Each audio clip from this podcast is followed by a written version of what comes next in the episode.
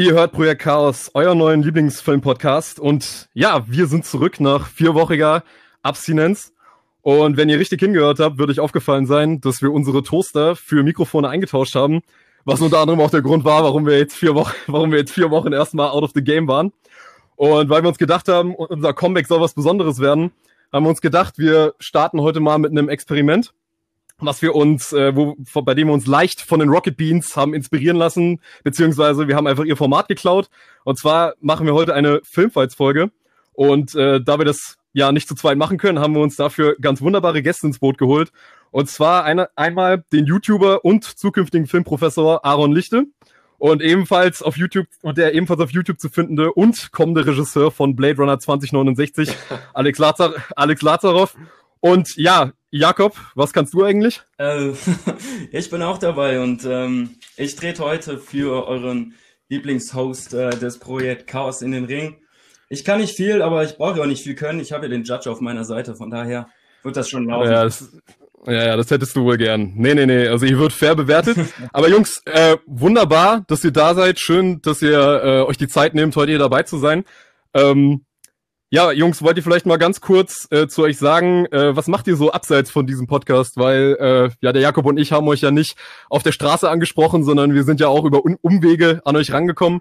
Äh, vielleicht Aaron, fängst du mal an. Erzähl mal, was machst du so abseits? Ja, also erstmal auch danke für die Einladung, äh, Einladung von euch. Ich mache äh, Filmkritiken auf YouTube. Das ist so ein bisschen im Video-Essay-Stil, wie man ihn vielleicht eher aus den amerikanischen Videos kennt ist das halt so ein bisschen vielleicht etwas analytischere Filmkritiken. Ob ich jetzt zukünftiger Filmprofessor werde, das äh, war ich zu bezweifeln. Aber ja, das mache ich so in meiner Freizeit. Aber du hast auch so einen etwas, äh, ja, so abseits vom Mainstream äh, haften äh, Zugang zu Filmen. Also du hast mich schon, also ich habe mir ein paar Videos von dir angeschaut und ich war, äh, ja, das hat mich so, schon ziemlich so an Wolfgang M. Schmidt-Style so erinnert. Äh, es freut mich. Also Wolfgang M. Schmidt habe ich auch äh, lange gesehen. Das finde ich auch ganz großartig, den, den Menschen. Und ja, ähm, ja also Arthouse-Filme schaue ich natürlich auch äh, seit ein paar Jahren auch ganz gerne. Aber ansonsten bin ich da eigentlich auch in YouTube so reingerutscht, dass ich am Anfang auch nur eher so Mainstream-Sachen geguckt habe und sich mein mhm. Filmgeschmack, ich mache das jetzt so ungefähr seit vier Jahren, diese Kritiken, hat sich seitdem auch so ein bisschen gewandelt, würde ich sagen. Ja, ähm, du hast eigentlich ganz schön Glück, dass Jakob und ich uns dann dann doch ausgesprochen haben, äh, dass wir dich unbedingt dabei haben wollten, weil äh, Jakob hat deine zehn Filme, die jeder mag und die du nicht magst, angesehen und das Ganze fing halt einfach mit Donnie Darko an, seinem Lieblingsfilm. ähm, wo, und, da, und da dachte ich mir so, ja, okay, gut, also wenn es nur Donnie Darko ist, dann ist es mir eigentlich egal, aber dann habe ich gesehen, dass auf Platz eins Oldboy ist und dann musste ich wirklich überlegen, so, ja, äh, wollen wir den Aaron hier dabei haben? Gut, Jetzt macht mich aber auch schon bei allen unsympathisch hier. Vielleicht bitte das ja aber genau die Reibungspunkte, die wir heute für so ein Format brauchen, also könnte ja genau der richtige ja. Biss entstehen. Ja, das ist genau das, worauf ich auch hoffe, dass das heute ordentlich die Fetzen fliegen. Ähm, ja, cool. Und wir haben ja jetzt, äh, haben wir jetzt noch tatsächlich einen waschechten Filmemacher hier an Bord, nämlich Alex. Ähm, möchtest du mal kurz erzählen, was treibst du so abseits von unserem Podcast? Äh, jawohl, was geht? Ich freue mich sehr hier zu sein, Jungs. Danke für die Einladung. Und Aaron, freut mich auch, dass wir uns hier so begegnen, weil ich habe dich schon ziemlich lange abonniert. Ebenso. Und freue mich, dass wir jetzt so ins Gespräch kommen werden. Ähm, ich bin äh, Videoregisseur, Autor und Produzent. Und ich habe aber vor mittlerweile wie viele Jahren? Sechs Jahren eh eigentlich mit Filmkritiken auf YouTube begonnen. Und mhm. bei mir hat sich das Ganze dann halt so entwickelt, dass ich selbst Filme begonnen habe zu machen. Und mittlerweile äh, bin ich selbstständig und mache als Freelancer Videoaufträge und mache aber gleichzeitig meine Herzensprojekte, die, die Kurzfilme und, und narrative Filme und im Endeffekt hoffentlich eines Tages Kino äh, sind. Ja, aber es sind, äh, also ich weiß nicht, wie, wie ist da so dein Standpunkt dazu, weil zurzeit ist ja so die Landschaft für so Filmschaffende ja ziemlich düster eigentlich, was so äh, wegen Corona und so weiter. Also wie, wie siehst du das Ganze? Ist, denk, denkst du, da äh, wird bald mal wieder ein Durchbruch kommen? Weil es macht mich ehrlich gesagt ziemlich traurig, wenn ich da höre, dass irgendwie so äh, Theaterschauspieler und so weiter eigentlich so ihre erstmal fast schon sich arbeitslos melden können, weil halt einfach alles, was mehr, mehr oder weniger mit Kino oder Kultur zu, zu tun hat, gerade in den Bach untergeht. Es ist alles Ansichtssache. Ich meine, über Film generell zu sprechen und damit die ganze Welt zu meinen, ist eine schwierige Sache, weil Film ist nach wie vor in Europa und dort, wo ich halt auch herkomme, in Österreich, ganz anders mhm. als das, was in Amerika beispielsweise gemacht wird. Und ich glaube, dass der amerikanische Markt eben durch die ganzen Online-Anbieter da schon ordentliche Vorarbeit geleistet hat. Ähm, mhm. Und äh, was eben, ich meine, alle krassen Filme kommen halt da jetzt auf Amazon und, und Netflix. Und das ist vollkommen mhm. okay für, für jemanden wie mich. Ich finde nicht, dass der Kinosaal das einzige Medium für, für Film ist. Und ich finde, dass dieses Jahr auch einige fantastische Filme so auf die Art und Weise rausgekommen sind, weiterhin rauskommen mhm. werden und auch weiterhin gesehen werden.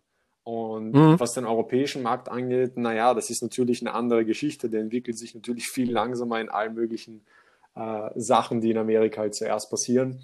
Und da gibt es definitiv in einer gewissen, gewissen Kategorien Filmemachern sind die definitiv am Struggle. Ich kann für mich sagen, dass ich äh, ja noch am Anfang meiner Karriere bin sozusagen und da nicht allzu viel Schäden durch die Krise davon, äh, mit nicht allzu viel Schäden äh, durch die Krise davon komme. Äh, aber ja, mhm. wir werden sehen, was so die nächsten Monate bringen. Äh, wir haben ein, ein neues großes Kurzfilmprojekt zum Glück fertig gedreht und das ist jetzt in der Postproduktion und Ende dieses Jahres kommt da der erste Trailer raus. Ah ja, sehr cool. Ja, ähm, ich habe ja auch dein, äh, dein Kurzfilm No Face Emoji habe ich mir heute nochmal angeschaut. Der hat mir echt sehr, sehr gut gefallen. Also ohne jetzt äh, rumzuschleimen, aber der hat mir wirklich sehr, sehr gut gefallen. Ja, Dankeschön. Ja, der ist von way back eigentlich, 2017 oder so. Der ist, der ist way back, aber das war der erste Film, den ich von dir auch gesehen hatte. Oh, okay, krass. Ja, freut mich sehr zu hören. Ja, ich bin ja auch schon, also so wie ist jetzt so ein bisschen wie bei äh, dir und Aaron. Ich habe dich auch schon äh, jahrelang auf YouTube im Auge gehabt und ähm, Deswegen ist auch ganz cool, dich jetzt, sich jetzt hier direkt am Mikro zu haben. Ey, das ist schön. Und ja. Ja, aber genug der Knutschereien. Ich denke, wir kommen jetzt mal langsam zum, zu, wir kommen jetzt langsam mal zum harten Teil des Abends, weil äh, den Rest des Abends werdet ihr garantiert heute keine Freunde mehr. Ähm, um jetzt mal für, um jetzt mal für unsere Zuhörer, die das Format vielleicht noch nicht kennen, kurz zu klären, wie das hier abläuft. Also Filmfights läuft jetzt folgendermaßen ab. Diese drei Jungs hier, Alex, Aaron und Jakob, die drei werden äh, sich jetzt in vier Runden gegenseitig in einer Art Debattierformat versuchen, gegenseitig mit wüsten Beleidigungen und äh, guten Argumentationen äh, auseinanderzunehmen auf eine Frage, die ich Ihnen stellen werde. Also kurzes Beispiel, wenn ich jetzt die Frage in den Raum stellen würde, was ist der beste Actionfilm aller Zeiten? Jeder von den dreien da dürfte sich dann einen Film raussuchen und ich werde den Jungs ungefähr zehn Minuten geben, um äh, auszudiskutieren, warum ihre Position die beste ist und ich als Judge werde danach entscheiden, wer von euch dreien am besten argumentiert hat. Ähm, und die äh, ersten drei Runden werden ganz normal einen Punkt ergeben. Wer am Ende den Punkt von mir bekommt, ähm, äh, entscheidet, wird dann später noch entschieden. Und dann kommt aber die vierte Runde, wo dann, ähm, wo wir dann zur Pitchfrage kommen, wo es darum geht, dass die Jungs dann einen Film oder eine Filmidee mir versuchen, schmackhaft zu machen, die sie sich ausgedacht haben. Und ja, das wäre jetzt so der grobe Verlauf für heute Abend. Ansonsten gibt's von eurer Seite noch irgendwas aus, Jungs, was ihr noch loswerden möchtet oder können wir langsam mal in den Ring steigen? Ja, du hast vielleicht vergessen zu erwähnen, dass es danach dann noch die Finalrunde gibt. Aber gut, dass du es ansprichst. Danke, Podcast-Partner, ähm, dass du mich da korrigierst. Natürlich, am Ende gibt's noch ein Finale. Die Jungs, die am Ende die meisten Punkte haben, werden in einem äh, Finale sich nochmal gegenüberstehen, wo wir äh, in die Speedrunde kommen. Was die Speedrunde ist, da werden wir dann später zu kommen. Aber ich würde jetzt erstmal sagen, fürs Erste, ähm, Seid ihr ready, Jungs? Ja, soweit. Yes, sir.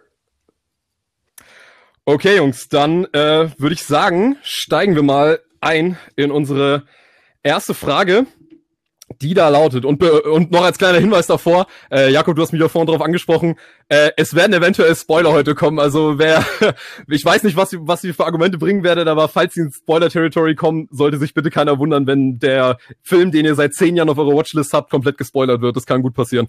Okay, also Jungs, äh, die erste Frage, die ich an euch gestellt habe, ist, was ist das beste Leinwandduo der Filmgeschichte?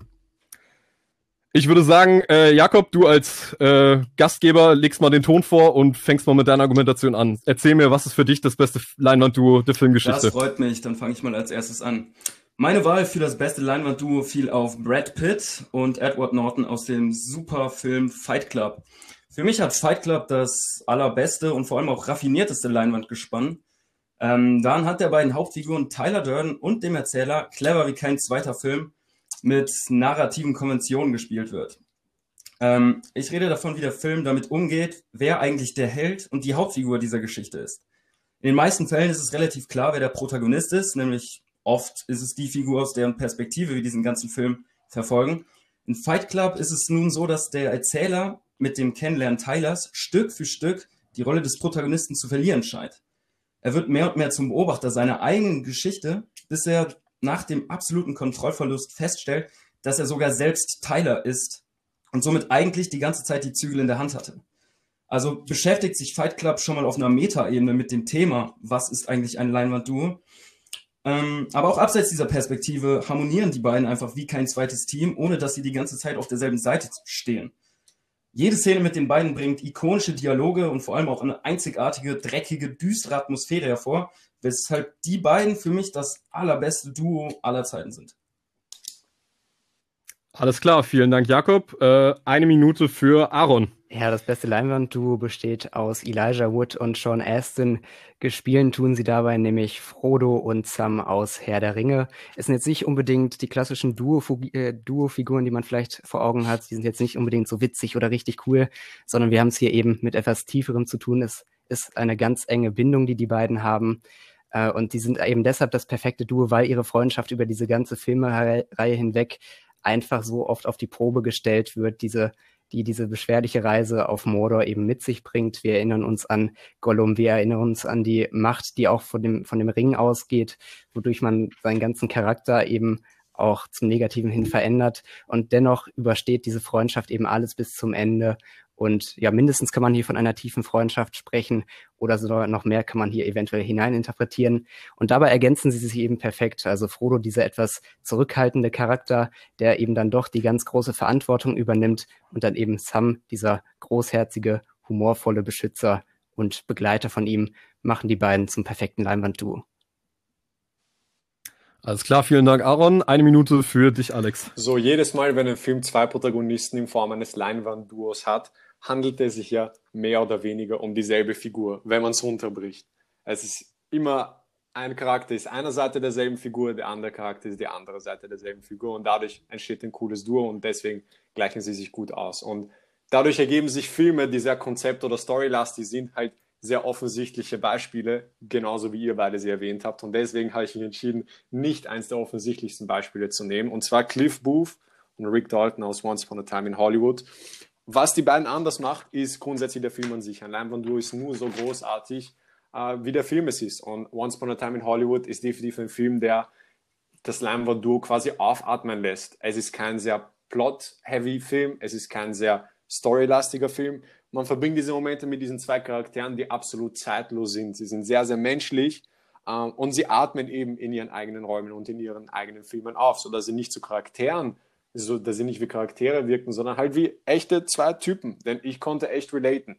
So mit allen Filmleuten, mit denen ich mich über diesen Film unterhalten habe, jeder konnte sagen, dass sie mit dieser Freundschaft relaten konnten. Denn eine echte Freundschaft sind, heißt nicht nur durch tragische und, und konfliktgeladene Situationen zu gehen, sondern heißt auch einfach in Stille nebeneinander während einer Autofahrt zu sitzen. Und es gibt kaum einen Film, der ein Duo und der Freundschaft auf so eine indirekte und so schöne Art und Weise verpackt. Ähm, zumindest kein Film, der die letzten paar Jahre rauskam. Okay, vielen Dank, Alex. Okay, Jungs, ähm, macht euch ready. Ihr habt jetzt zehn Minuten, um euch gegenseitig die Köpfe einzuschlagen. Haut rein. Dann gräte ich da doch direkt mal rein und versuche Once Upon a Time im Hollywood zu kritisieren. Weil du sagst schon was, was, was mir auch beim Film so ein bisschen gestört hat. Er hat kaum Handlung und die zwei Figuren haben zwar eine innige Freundschaft, aber tatsächlich auch kann jeder für sich alleine leben. Und ich finde, das geht so weit, dass man aus beiden Figuren einen eigenen coolen Film machen kann, die funktionieren beide für sich alleine, aber es gibt so wenig spannende und coole Szenen, wo die zusammen chillen, wo die tatsächlich irgendwie ein krasses, ikonisches Duo bilden. Ich mag beide Figuren. Clive Booth, Rick Dalton, das sind klasse Figuren, aber die stehen beide für mich alleine da. Die funktionieren jeder für sich. Das ist nicht, ich brauche die nicht beide zusammen im Film, äh, in den beiden Szenen, weil jeder für sich schon so stark ist. Mhm. Vielleicht liegt es daran, weil vielleicht hattest du noch nie so eine Art von Connection. Deswegen habe ich sofort in den Kontext gestellt, dass dieser Film, zu diesem Film konnten Leute relaten, die selbst in irgendeiner Art und Weise kreative Schaffende sind. Weil wenn man als kreativer Schaffender geht man durch so viel Highs und durch so viel Lows innerhalb von 24 Stunden, genauso wie der Film halt gestaltet ist. Und man braucht einfach seinen Rick Dalton auf eine Art und Weise. Und jeder Rick Dalton braucht einen äh, Cliff, na, umgekehrt. Ihr wisst, was ich meine. Jeder Rick Dalton braucht seinen Cliff Booth und umgekehrt. So, jeder Superstar braucht eine Person, die sein Backup ist. Und jeder, der Backup leistet, kann vielleicht nicht Superstar sein, aber kann einen Superstar unterstützen. Und auf diese Art und Weise ist es definitiv halt nicht so, dass, dass jeder Charakter halt genauso interessant für sich alleine wäre, sondern dass erst in der Kombination diese menschliche und diese unübliche, äh, dieses unübliche Leinwand-Duo entsteht. Und ich meine, Fight Club, wie oft hat man das Ding schon gehört? Das ist so der offensichtlichste Pick ever. Vielleicht nicht der, kreativste, nicht der kreativste Pick, aber er spricht eigentlich genau das an, was du andeutest, nämlich jeder braucht eine Figur, der ihm beisteht. Und welcher Film verkörpert das besser als in meinem Film, der einfach so dahin dümpelt. Man sieht den Erzähler irgendwie von Therapiegruppe zu Therapiegruppe gehen und er findet keinen richtigen Konflikt, keine richtige Handlung, bis er endlich den Tyler Durden trifft und die ganze Geschichte irgendwie erst Fahrt aufnimmt und dadurch erst einen Drive gewinnt. Genau den Punkt, den du ja ansprichst. Man braucht einen anderen Partner an seiner Seite. Und ab dann entwickelt sich der Film ja erst krass. Also gerade bei Fight Club würde ich eigentlich sagen, passt das denn jetzt überhaupt zur Frage? Denn ist das überhaupt ein Duo oder ist das nicht eigentlich eher so ein, ja, so ein Mono eigentlich, dadurch, dass es äh, eigentlich gar kein echter Charakter ist, der zweite. Und auch finde ich eigentlich bei euch beiden sind das eigentlich Charaktere, die auch vom Schauspiel und so weiter eigentlich relativ austauschbar sind. Also von einem Leinwandduo erwarte ich halt auch, dass das so äh, durch Schauspieler verkörpert wird, für die die Rolle halt wirklich geschrieben ist, wie eben äh, zum Beispiel bei Herr der Ringe hier Elijah Wood, der hier wirklich die Rolle seine, seines Lebens hat und eben auch der Sean Austin, der hier äh, den hedonischen Dicken mit dem Herz am rechten Fleck spielt. Und bei Fight Club ist es zum Beispiel dann so, dass äh, Edward Norton, wir kennen den Film, jetzt kommt zum Beispiel ein Spoiler, äh, der stellt sich ja nur diesen äh, Tyler Durden halt vor und wir wissen, der stellt sich den so vor, wie er den aus den Werbebildern eben kennt. Und das sagt eigentlich schon aus, ja, das hätte jetzt jeder sein können. Jeder mit so einem Sixpack und ein bisschen autoritärem Gehabe, wie es dann hier Tyler Durden an den Tag legt, der kann das machen. Und bei Once Upon a Time in Hollywood würde ich eben auch sagen, ja, das hätte auch von jedem Schauspieler hätte diese zwei, äh, diese zwei Leute verkörpern können, weil da hätte man viele nehmen, die mm. im mittleren Alter so ein bisschen sind, so zwei Weiße. Und ja, gerade Leonardo DiCaprio, da ist es halt zum Beispiel so, dass er dann auch so, so einen leicht stottern, lis lispelnden hat, so einen Charakter. Und ich finde, das passt eigentlich zu seiner Schauspielkunst eigentlich wenig in dem Fall. Also es ist das Schwierigste für einen Schauspieler zu spielen, wenn es nicht viel Konflikt gibt. Das ist das Allerschwerste. Und deswegen ist dieser Film so fantastisch. Du brauchst keinen riesigen Konflikt um diese Momente zu füllen. Diese Momente werden allein durch äh, das Skill von, von den Kulissen, von der Arbeit in den Kulissen, von der Arbeit im Schauspiel, in der Technik, im Handwerk äh, gefüllt und schaffen es aber gleichzeitig so naturalistisch und so echt und so realistisch äh, sich anzufühlen. Ähm, ich wollte noch kurz zu Fight Club rübergehen, weil ich, ich würde auf keinen Fall sagen, dass eines der besten Filmduos ist, weil Brad Pitt ist eine ist ein schlechter Einfluss in diesem Film für Edward Norton. So, das ist ja eines der schlechtesten Filmduos, wenn man so betrachtet. Das im Endeffekt, das ist all downhill, wenn Brad Pitt in den Film kommt. So. Ja, den Einfluss, den er hat, ist ja schrecklich auf den Hauptcharakter. Das ist es, aber das ist auch das Thema. Es, es, es könnte nur von Brad Pitt verkörpert werden, den Sexiest Man Alive zu dieser Zeit, weil er eben in dieser übersexualisierten Rolle diese toxische Männlichkeit am besten wie kein zweiter verkörpern kann. Und der Film dreht sich ja darum, dass äh, der Narrator diese Entwicklung mit diesem Drecksack durchmachen muss. Er äh, steigert sich in dieses Projekt Chaos Stück für Stück rein, aber um sich am Ende von ihm zu trennen, um zu festzustellen, dass die toxische Männlichkeit eben nicht das ist, äh, was die Gesellschaft dominieren sollte, sondern er, er schießt ihn am Ende Wort, Wort, Wort für Wort aus seinem Körper heraus und kann am Ende sich durch diese, von dieser toxischen Männlichkeit befreien und muss diese Entwicklung durchmachen. Und naja, so gesehen finde ich, ist das eigentlich die richtige Wahl. Lustigerweise habt ihr ja beide äh, Brad Pitt mit dabei. Und ich möchte jetzt auch mhm. mal so allgemein zu Brad Pitt sagen, dass er doch eigentlich eher ein überschätzter Schauspieler ist. Also. Uiuiui. Ui, ui. naja, Hast du schon mal Ad also. Astra gesehen? Good word. Hast du Ad Astra gesehen? Ja, den habe ich gesehen, ja. Äh, da kommt eigentlich auch was ganz Gutes raus, was ich auch meine. Also, das ist ja doch auch ein sehr, äh, ja, da ist so ein bisschen, da wird Psycholo äh, psychologische Tiefe halt eher behauptet als eingelöst. Und mhm. ich finde, Brad Pitt halt auch eher diese Oberfläche, ja, zurücklehnen kann er sich wie bei äh, wie bei Once Upon a Time in Hollywood, aber gerade bei Fight Club ist er doch eben finde ich ihn doch eher austauschbar. Ja, sexiest man alive, aber es gibt, gibt dann doch viele schöne Männer, die es genauso könnten, finde ich. Mm, also da bin ich auf Alex Seite, dass die schauspielerische Leistung von Brad Pitt auf jeden Fall nicht, nicht klein zu reden ist. Ähm, um ein bisschen dir Gegenwind zu geben äh, mit deiner Wahl Frodo und Sam. Ich finde, dass äh, Frodo und Sam gerade im ersten Teil einfach auch überhaupt kein Duo sind. Ähm, sie gehen mit den Gefährten auf Tour und da sind, wie viele Gefährten gibt's? 12, 13 oder was? Da sind Pippin und äh, der andere Hobbit noch dabei. Die beiden haben im ersten Teil kaum, also doch schon gegen Ende, aber sie sind nicht durchgängig das Leinwandduo, das wir betrachten.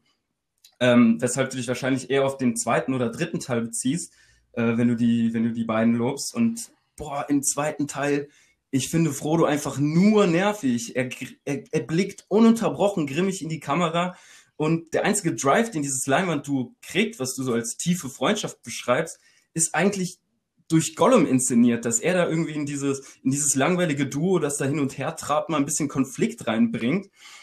Und ähm, da entsteht erst Leidenschaft durch den, durch den Dritten im Bunde. Ohne, ohne den wird da nicht so viel äh, stehen. Ja, du hast recht. Das ist eine, aber auch eine ganz großartige Kontrastierung, Kontrastierung, die da stattfindet, wenn dann halt äh, der Dritte reinkommt und dann schweißen sich die beiden noch mal mehr zusammen. Ich kann verstehen, dass du beim ersten Teil sagst, ja, da sind sie jetzt nicht alleine hier das Duo, sondern das sind ganz viele. Aber man muss auch sagen, sie waren halt schon von Anfang an tatsächlich auch schon ein bisschen befreundet. Also da treten sie durchaus zu zweit auf. Und dass Frodo nervig ist, nun ja, das ist halt eben auch diesem Einfluss des Ringes halt geschuldet. Also das ist eigentlich auch so eine Probe, die ich gerade, äh, die ich gerade meinte, die ja dann auch bis zum Ende, was dann ja wirklich großartig ist und sie sich dann halt auch in den Armen äh, gegenseitig liegen, was dann halt auch alles überwunden wird und die Freundschaft das auf, aushält. So, Jungs, lasst mich euch noch mal ein bisschen was über Once Upon a Time in Hollywood erzählen. Denn die beiden, die ich ausgesucht habe, sind im Vergleich zu euren beiden die einzigen, die wirklich Freundschaft widerspiegeln und die Partnerschaft widerspiegeln auf eine positive und, und natürliche Art und Weise. Freundschaft ist nicht nur durch die großen dramatischen Zeiten durchzugehen, sondern ist durch die kleinen Momente durchzugehen. Was heißen diese kleinen Momente? Führt euch das mal vor Augen, wie schwierig das ist, in einem Film auszudrücken, vor allem mit dem Titel Once Upon a Time in Hollywood, der in so einem irrsinnig großen Setting spielt, schafft es dieser Film genau diese kleinen Momente mit zwei der größten Namen, die es jemals in Hollywood gegeben hat, so wirken zu lassen, als ob, als ob du da so mit, mit einem deiner besten Freunde bist. Das Duo ist auch im Vergleich zu euren beiden, finden die beiden, obwohl das in einem Setting ist, das schon längst vergangen ist, in den 60er Jahren, in einem sehr speziellen Setting, ist es das einzige Duo von diesen drei Duos, das absolut zeitlos ist und absolut universell und, und gleichzeitig aber einzigartig ist. So diese Mischung aus Einzigartigkeit und, und Universalität, falls ich das Wort richtig gesagt habe, äh, kommt nur in meinem Filmduo vor.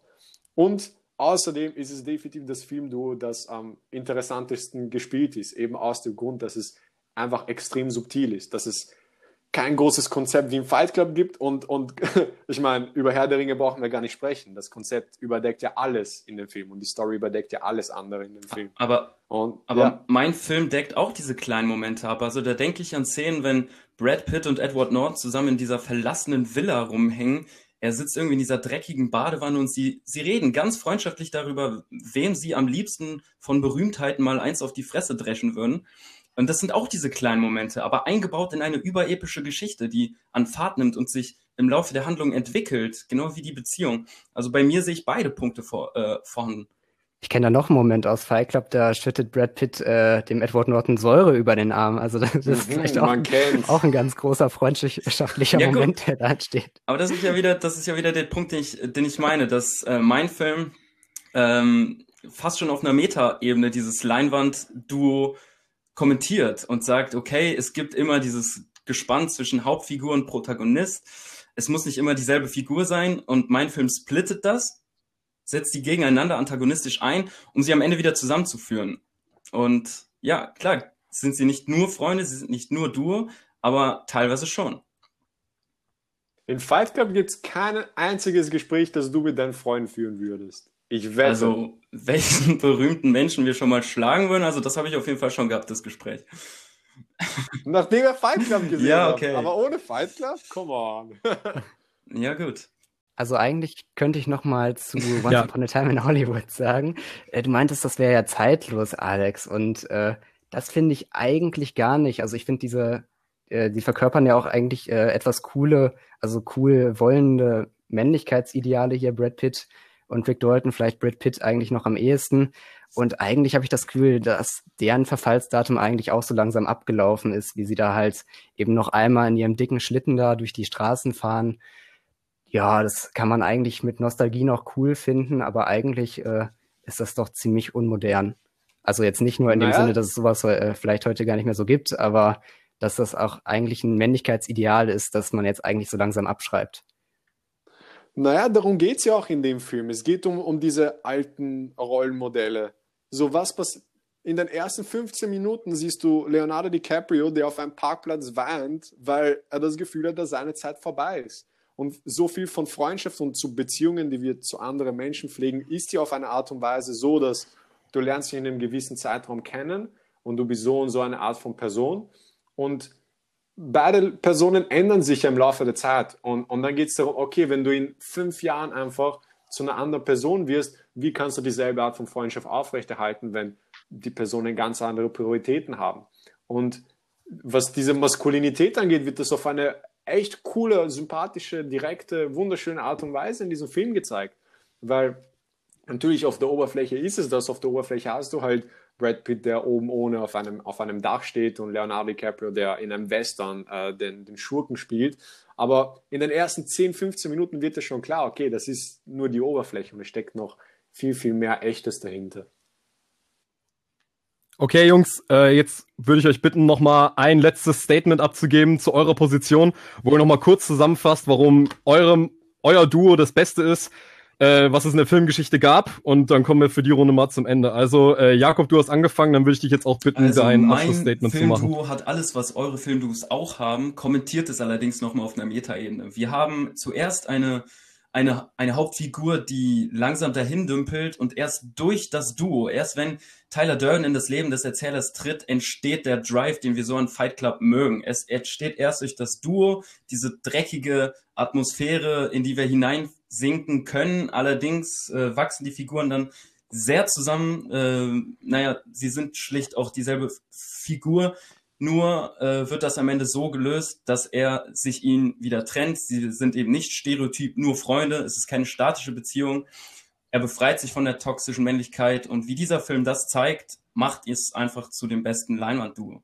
Ja, ich okay, würde sagen, Aaron, dass äh, hier Frodo und Sam eben das perfekte Duo sind, weil wir hier ja auch zwei Darsteller haben, die wirklich diese perfekten äh, Rollen, auch die Rollen ihres Lebens tatsächlich spielen. Und dann haben wir natürlich auch viel über Freundschaft geredet und ich finde einfach, da geht kein Weg daran vorbei an diese Tiefe, die wir in dieser Trilogie erleben. Äh, das macht, diese Freundschaft macht die beiden zum perfekten Duo. Gut, vielen Dank. Und jetzt ich noch viele Alex, der bitte. Punkte schon erwähnt, Jungs. Was soll ich sagen so? Ich kann nur sagen, dass die beiden Duos, die ihr ausgesucht habt, in so Story-konzeptlastigen Filmen sind, dass man gar nicht sagen könnte, wo da das Duo ist und wo da der Plot ist, weil die so stark miteinander zusammenhängen. Und naja, was soll ich sagen? Äh, Cliff Booth und Rick Dalton sind vielleicht nicht das beste Duo aller Zeiten, aber es ist definitiv das beste Duo aus, aus dieser Auswahl. Okay, Jungs, vielen Dank. Dann atmen wir kurz durch. Ähm, trink, trinkt mal einen Schluck Wasser, raucht mal eine Friedenspfeife. Ihr könnt jetzt mal wieder zwei Minuten nett zueinander sein. So, ich hoffe, ich habe mich nicht zu hart rangenommen. Ja, also, äh, solange hier keiner, solange von keinem die Mutter beleidigt wird, sind wir, denke ich, nee, noch gut ich, im Rahmen ich denk, hier. Das war noch relativ harmlos, oder? Also, alles im Rahmen. Ja, ja, also, ich glaube, ich glaube, es wird noch schlimmer. Also, ähm, war auf jeden Fall eine schöne Runde, Jungs. Gut, ich muss mich auch noch mal ganz kurz sammeln, weil ich musste jetzt so viel mitschreiben. Ähm, das war, ihr habt echt so wie Maschinengewehr-Dialoge geführt. Das war so richtig, als hättet ihr Aaron Sorkin-Dialoge vorgetragen. Das war richtig anstrengend. Mhm. Ähm, aber ich muss zugeben, ich habe tatsächlich schon einen relativ klaren Favoriten. Aber um da jetzt mal durchzugehen, also Jakob, äh, du hast ihn natürlich, man, man merkt, du wolltest mich bestechen, indem du meinen Lieblingsfilm äh, genommen hast. Ja, auch ähm, was, Interessen. Was, was, ja, ja, ja, klar. Ähm, ist mir, also ich habe schon gemerkt, äh, da ist, da, da, dass die Bestechung hier gerade rübergeschoben wurde. Ähm, ich finde, du hast es relativ, was ein guter Punkt war tatsächlich war, dass diese ähm, dass diese Idee von einem Duo bei dir auf so einer Metaebene verhandelt wird und sozusagen dann narrativ gebrochen wird durch eben, das kann man jetzt spoilern, habe ich auch vorne schon gesagt, dass dann eben rauskommt, okay, die beiden sind eigentlich kein Duo, sondern eigentlich nur äh, beide Seiten, zwei Seiten derselben Medaille. Aber ich finde, du hast eigentlich äh, relativ gut einstecken müssen von deinen beiden Kontrahenten. Ähm, und da muss ich leider einfach nur das nehmen, was einfach gesagt wurde, auch wenn ich vielleicht da eine andere Meinung zu hätte. Und zwar haben sie eigentlich relativ gut eingehakt in dessen, dass sie halt sagen, für ein Leinwand-Duo sind diese beiden Charaktere eigentlich ja zu diametral entgegengesetzt in dessen, dass halt Brad Pitt wirklich eigentlich mit Edward Norton keine Freundschaft in dessen führt, dass man sagen würde, die beiden sind wirklich ein tolles Duo oder ähm, oder wirklich gute Freunde, sondern sondern eigentlich ist äh, Edward Norton eigentlich nur wie, wie so ein ja also wie so ein Kanickel, der Brad Pitt, der die Möhren im Arsch hat, hinterherläuft und ähm, die ganze Zeit eigentlich nur das macht, was er, was äh, Brad Pitt von ihm will. Äh, Aaron hat richtig gut eingehakt mit, ja, er verbrennt ihm ja die Hand, also so wohlgesonnen sind die anscheinend doch nicht aufeinander. Und ähm, das am Ende letzten Endes auch das Problem ist, dass die beiden eigentlich kein richtiges Duo sind, weil sie ja letzten Endes wirklich nur eine Figur verkörpern und der Film halt eben dadurch schon eher so die Qualität gewinnt, okay, gut, wir gucken jetzt praktisch Edward Nortons zwei Persönlichkeiten dabei zu, wie sie miteinander fighten, aber nicht mehr so wirklich, dass diese Figuren so ein richtiges Duo an und für sich sind, weil sie halt einfach weil die, weil die Konklusion der letzten Endes ist, Edward Norton braucht Brad Pitt nicht oder er sollte ihn am besten nicht brauchen. Also das heißt, dieses Duo muss eigentlich aufgelöst werden, damit, ähm, damit der Film Sinn ergibt. Und in der Hinsicht finde ich, haben die anderen beiden hier gut äh, reingeschossen. Ähm, Aaron, bei dir war es so, du hast wahnsinnig viele Punches ausge, äh, ausgeteilt, aber ähm, mir hat so ein bisschen, mir hat ein bisschen gefehlt, dass du sehr für deine eigene Position argumentierst. Also ich habe jetzt, ich habe jetzt nur viel gehört. Ja, äh, die beiden sind halt, äh, sind halt wunderbare Freunde und so weiter. Und das ging ja über so eine lange Filmreihe und die beiden Figuren äh, wurden von Schauspielern verkörpert, die damals sozusagen die Rollen ihres Lebens gespielt haben. Aber du hast zu wenig Werbung eigentlich für Frodo und Sam wirklich gemacht, dass ich sagen konnte, okay, gut, ähm, das ist es jetzt, warum ich jetzt sagen würde, okay, die beiden sind wirklich das beste Leinwand-Duo, weil das und das und das. Du hast ähm, auch insofern einen guten Kritikpunkt von den anderen bekommen, dass Frodo tatsächlich über weite Strecken, vor allem vom zweiten Teil, viel zu viel rumheult. Ähm, als dass man wirklich sagen könnte, sie sind in der Hinsicht wirklich ein gutes Duo, weil es in dem Film halt auch eben darum geht, dass die beiden sich für eine Zeit lang sozusagen auch so auseinanderleben und dann natürlich wieder zusammenkommen, was ein gutes Argument von dir war. Ähm, aber das halt beispielsweise, aber was eben äh, auch der Punkt ist, dass dieser Konflikt, der dann eben dazu führt, dass die beiden wieder zusammenkommen, dass der auch viel zu äh, lange braucht, um, um, um wirklich mal in Fahrt zu kommen. Ähm, deswegen hat mir da so ein bisschen bei dir äh, so die, die Werbung für den eigenen Film gefehlt. Bei Alex muss ich sagen, äh, und da kann ich glaube ich jetzt auch zu der Konklusion kommen, also ich werde diesen. Punkt äh, Alex geben, weil ich finde, er hat, weil ich finde, er hat am besten herausgearbeitet, warum einfach dieses Duo wirklich, die brauchen nicht den Konflikt wie jetzt Frodo und Sam oder Tyler Durden und der Erzähler, weil einfach diese beiden Figuren wirklich ein Duo insofern darstellen, dass sie sich erstens wirklich gegenseitig brauchen aber halt auch wirklich so in diesen kleinen Momenten du wirklich eine richtige Freundschaft siehst. Und das Argument hat mir sehr, sehr gut gefallen, dass dieses Duo sich vor allem dadurch halt auszeichnet, dass sie so unglaublich wahrhaftig wirken, dass du, weil das ist tatsächlich eine große Qualität von Once Upon a Time in Hollywood. Durch diesen Märchencharakter schafft es Tarantino tatsächlich, diese Figuren wirklich so ein an, sich anfühlen zu lassen wie wirkliche Menschen und dass dieser Film seine große Kraft daraus zieht, dass wir diesen Figuren eigentlich nur bei ihrem Leben zu gucken und sie dadurch viel, viel natürlicher wirken als dass sie jetzt eben wie bei Fight Club und bei Herr der Ringe so in diesen Plot reingedrückt werden. Und ähm, dass diese Figuren, und ich finde, Alex, du hast dich auch relativ gut äh, verteidigt äh, gegen so Vorwürfe, dass diese äh, beiden Figuren äh, irgendwie ja so männliche Stereotype irgendwie so darstellen, weil ich auch, weil ich finde, du hast das gut rausgearbeitet, dass die beiden halt eben schon von vornherein eigentlich als relativ gebrochene Männlichkeiten gezeigt werden, dass Leonardo DiCaprio schon die ersten 15 Minuten mehr geweint hat ähm, als äh, als in Titanic und und das wirklich ziemlich, dass es wirklich gut rüberkam, was du meintest, dass die beiden wirklich sich nicht nur brauchen, sondern dass die beiden wirklich für diese kleinen Momente stehen, die man so selten im Kino in so einer, ja, in, in, mit so einem, mit so einem Können äh, umgesetzt sehen, dass die beiden Figuren wirklich einfach zum Beispiel nur da sitzen, das hast du jetzt nicht genannt, aber jetzt auch für mich, ähm, dass die beiden halt wirklich äh, zusammen irgendwie mal vorm Fernseher sitzen und irgendwie einen Film zusammen gucken. Ich finde, das war ein wirklich guter Punkt. Und da kam für mich am meisten eher rüber, warum die wirklich ein gutes Duo sind, weil sie aufeinander, weil sie halt aufeinander äh, bauen, das, weil sie voneinander abhängig sind und weil sie halt wirklich eine richtige Freundschaft und ohne irgendwelche großen Konflikte führen. Deswegen mhm. geht der Punkt für mich hier Dankeschön. an Alex.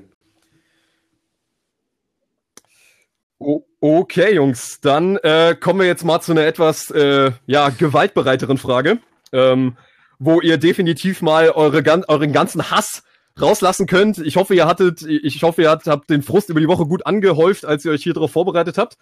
Ähm, und zwar ist die Frage für Runde zwei: Welche Filmfigur hätte es nachträglich verdient, eins auf die Fresse zu bekommen? So, ähm, ich würde sagen, Jakob hat jetzt, hat jetzt letzte Runde angefangen, dann würde ich jetzt in der zweiten Runde den Aaron bitten, dass du bitte anfängst, mir in deinem einminütigen Statement zu erklären, welche Filmfigur deiner Meinung nach am ehesten eins auf ja, die Fresse verdient also hat. Zunächst möchte ich natürlich möglichst keinem auf die Fresse geben, aber wenn es eine Figur äh, geben muss, die da geschlagen wird, dann doch vielleicht Dolores Jane Umbridge, hier vor allen Dingen in Harry Potter und der Orden des Phönix, da taucht sie auf. Äh, Dumbledore wird da verdrängt und sie wird neue Schulleiterin in Hogwarts. Zunächst hat man das Gefühl, sie ist eher so eine konservative Figur. Da müssen halt Mädchen und Jungen erstmal streng getrennt auch auf dem Gang laufen und so. Aber dann gibt's ganz harte Verbote, Disziplinarstrafen etc. Und da fällt auf, dass sie eben im doppelten Sinne gefährlich ist. Einmal quält sie wirklich ihre Schüler. Also zum Beispiel bei Harry wird dann so, ein, sowas, so eine Lehre eingeritzt wie ich darf nicht lügen, wird dann so auf dem Arm eingeritzt. Das kennt man ja, dass man das vielleicht an die Tafel schreiben muss tausendmal, aber das äh, ist dann so eine Art äh, schmerzhaftes Tattoo, was einem da verpasst wird. Und dann ist sie natürlich auch politisch gefährlich, denn sie ist ja wirklich der Steigbügel für das korrumpierte Zaubereiministerium, das dann Hogwarts kontrolliert und damit natürlich auch ein Steigbügel für den, der hier mit dem Elderstab die Macht ergreifen will, und zwar Voldemort. Und dafür hat sie auf die Fresse verdient. Gut, vielen Dank, Aaron. Äh, dann also Alex. Ich muss auch nochmal sagen, ich bin kein Fan von Gewalt. und ich würde keine Filmcharakter schlagen wollen, ever. uh, und deswegen lass mich so formulieren. Wer, welcher Filmcharakter braucht einen Wake-up-Call? Welcher Filmcharakter hat keinen Plan und ist einfach nur ein, ein schlechter Mensch, ein schlechter Charakter mit nur schlechten Eigenschaften? Und was das angeht, frage ich euch, was ist schlimmer als ein Charakter, der ein Konsumopfer ist, das gierig, egoistisch, ignorant, angeberisch und geizig zugleich, zugleich ist. Was ist schlimmer als das? Nämlich ein Konsumopfer, das gierig, egoistisch, ignorant, angeberisch, geizig ist und noch ein Kind ist, das keine wirklichen Gründe dafür hat, außer dass es einfach keinen Plan von der Welt hat. Und genau das macht es zu einem nervigsten und schlimmsten Filmcharakter. Ja, wen Oh, sorry, ja. Äh, der Charakter. ja, wer ist es denn? Der Charakter Wer ist das jetzt? Das war Polar Express. My bad. Kennt ihr dieses Meme äh, äh, mit Travis Scott, wo er sich so hinten im Zug umdreht? Der Junge mit der Brille, kennt ihr das? Nee, leider nicht, aber ich, mag, ich fand es gerade ganz witzig, dass wir uns das Kind aussuchen durften, welches das jetzt sein soll aus der oh Geschichte. Der Junge mit der Brille, der blonde Junge mit der Brille aus der Polar Express, der im Pyjama mit, mit der Rakete unterwegs Ja, der Besserwisser da. Genau, ja, der Besserwisser, ganz genau. okay, ja, also vielen Dank, Alex. Äh, Jakob, bitte. Ich habe genügend beschissene Filme gesehen, ich habe genügend ankotzende Figuren gesehen. Ich gebe denen gern was aufs Maul, ich habe da gar kein Problem mit. Ähm, aber vor allem bin ich so an die Frage herangegangen, ähm, dass ich mich auf das nachträglich in der Frage fokussiert habe. Also es das heißt ja, welche Figur hat nachträglich eins in die Fresse verdient? Also ähm, dachte ich mir, du kann, man kann sich natürlich ein riesiges Arschloch irgendwie aussuchen. Aber ich habe mir eins ausgesucht, ähm, das auch noch glimpflich davonkommt. Man könnte den fiesesten Antagonisten nehmen, aber meistens sind die irgendwie am Ende der Geschichte besiegt oder sie kriegen irgendwie ihr Fett weg.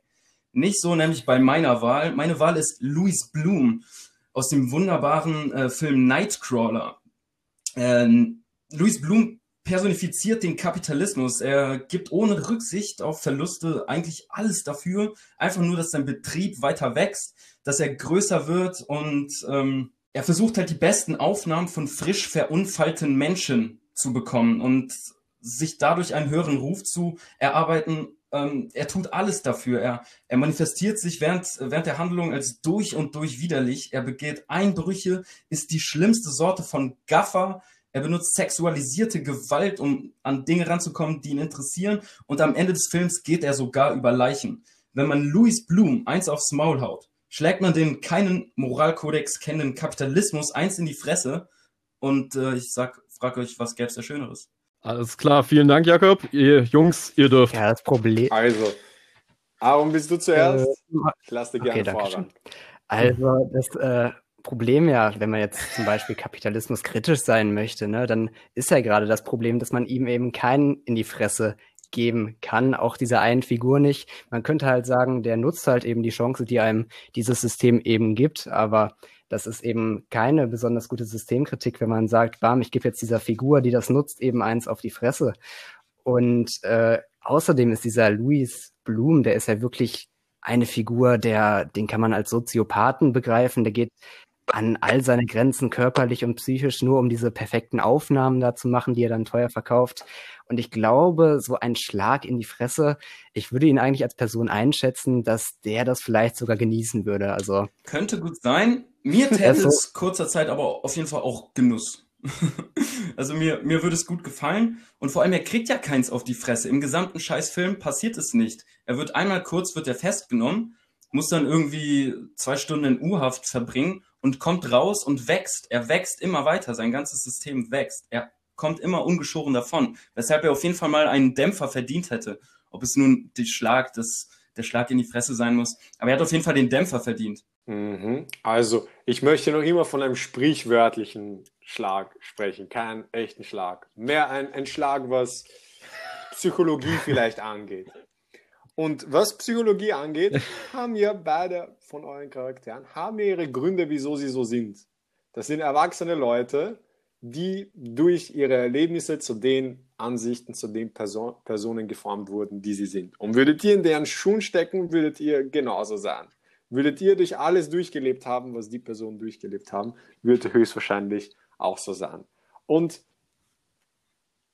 ich meine, was ist schlimmer als ein Kind, das keine echten Gründe dafür hat, einfach weil es noch nicht viel kennt und deswegen all diese schlechten Eigenschaften hat. Und außerdem, falls dieser sprichwörtliche Schlag erfolgen sollte bei euren Charakteren, ich verspreche euch, diese beiden Charaktere werden danach mindestens noch genauso schlimm äh, wie vorher. Nicht so wie beim Kind, wo du noch viel Auswirkung erzielen kannst, indem du ihm ähm, die richtige Perspektive näher bringst, indem du ihm ein bisschen Real Talk ablieferst. Und das bietet sich bei meinem Charakter natürlich ideal an. Es ist einerseits viel gemeiner, weil es keine echten Gründe für sein Verhalten hat. Und andererseits bietet es sich noch viel Potenzial an, ihm quasi einen sprichwörtlichen Schlag zu geben, durch ein Gespräch und ihm wirklich näher zu führen, wieso dies und das schlecht ist und wieso dies und das an seiner Sichtweise und Verhaltensweise Darf ich da einhaken? Sollte. Also erstmal, mhm. dass ich die Frage jetzt mehr wörtlich genommen habe, okay, ähm, du kannst das jetzt so ein bisschen ausweichen, aber die Frage war schon, wer hätte eins in die Fresse verdient? okay, du, du bist ja jetzt so ein bisschen, es ist ein äh, metaphorischer Schlag in die Fresse, aber selbst äh, wenn du jetzt nicht sagst vor laufender Kamera, dass du einen zehnjährigen Kind gerne eigentlich in die Fresse hauen möchtest, kann ich verstehen. Ähm, selbst dann musst du attestieren, äh, dass es eigentlich für diesen Jungen und ich habe mir in der Vorbereitung diesen Film tatsächlich angeguckt. Es war eine Qual. Ähm, es ist für diesen, es ist für diesen oh, zehnjährigen Jungen der aufregendste Tag seines zehnjährigen Lebens.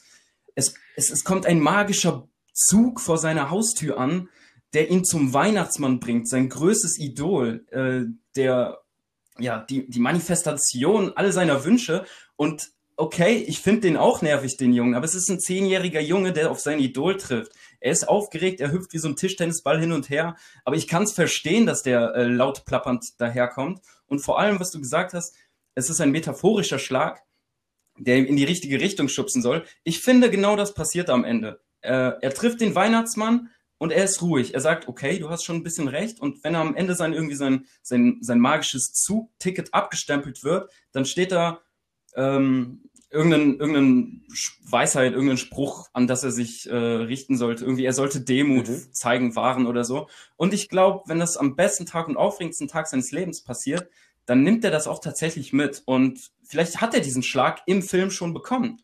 Meine Figur hingegen nicht. Sie kommt davon, sie wächst und sie verhält sich so krass asozial, ähm, dass sie diesen Dämpfer, ob er nun metaphorisch oder tatsächlich auch physisch ist, sowas von verdient hätte und ihn auch einfach mal braucht.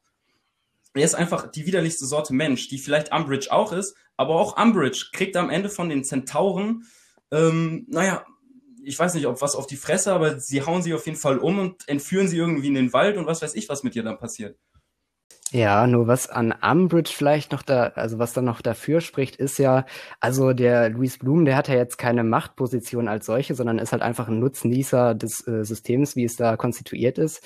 Und bei Dolores Jane Umbridge, da ist es so, dass sie tatsächlich eine ganze Schule leitet, also wirklich einen direkten Einfluss hat auf die Schüler da in diesem äh, Abwehr gegen die dunklen Künstefach, die total schlecht äh, rannimmt und so. Und da möchte ich sagen, ist es doch eigentlich, also da greift vielleicht diese Pflicht zum Ungehorsam gegen äh, den Staat oder seine Institutionen, dass wir da eben vielleicht auch wirklich eingreifen müssen. Und das wird ja auch in dem Film dann versucht von Harry und seinen Freunden, die dann so eine Art Armee aufstellen. Aber richtig gelingt tut das zumindest in dem Teil äh, dann noch nicht so wirklich. Und da ist dann vielleicht der Schlag am ehesten angebracht. Hm, also, äh, wenn man sich den Punkt äh, der Charakterentwicklung nimmt, dann ist das einfach ziemlich unfair. Denn jeder Charakter ist am Anfang ein bisschen ein anderer als zum Schluss. Und deswegen muss man betrachten, was repräsentieren diese Charaktere im Grunde. Was für Werte. Was für Werte repräsentiert Lou Bloom? Keine besonders negativen. Die Methoden sind negativ, die er verwendet. Aber wenn er, wenn er negative Gründe hätte, könnten wir nicht zu ihm relaten. Dann würde der Film nicht funktionieren. Genauso wie bei Dolores Umbridge. So. Außerdem, diese beiden Charaktere sind ziemliche Karikaturen. So wie sie in erwachsenen Leuten eigentlich nicht vorkommen. Aber wenn, dann sind ja Kinder Karikaturen. Eine Karikatur ist etwas, das ungetrimmt, ungeformt ist. Und, und Kinder sind ja auf eine Art und Weise eine Karikatur, die noch nicht ganz ausgereift, noch nicht ganz geprägt wurde und noch nicht ganz alle Dinge, was ihre Persönlichkeit, was ihre Perspektive von der Welt angeht, eingeordnet hat.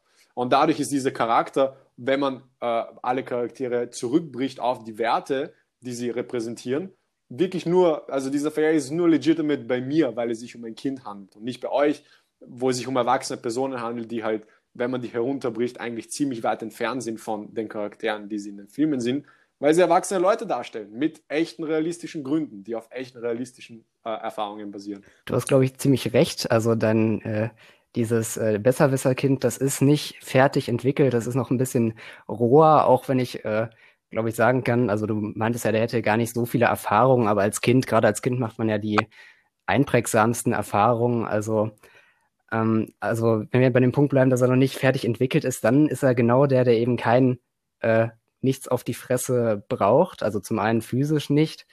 Und äh, dann bin ich auch da bei Jakob, als er meinte, dass er sich ja wirklich im Verlauf des Films bessert und das tun unsere beiden Charaktere von ihren Einstellungen ja überhaupt nicht. Ja, unterstütze ich auf jeden Fall.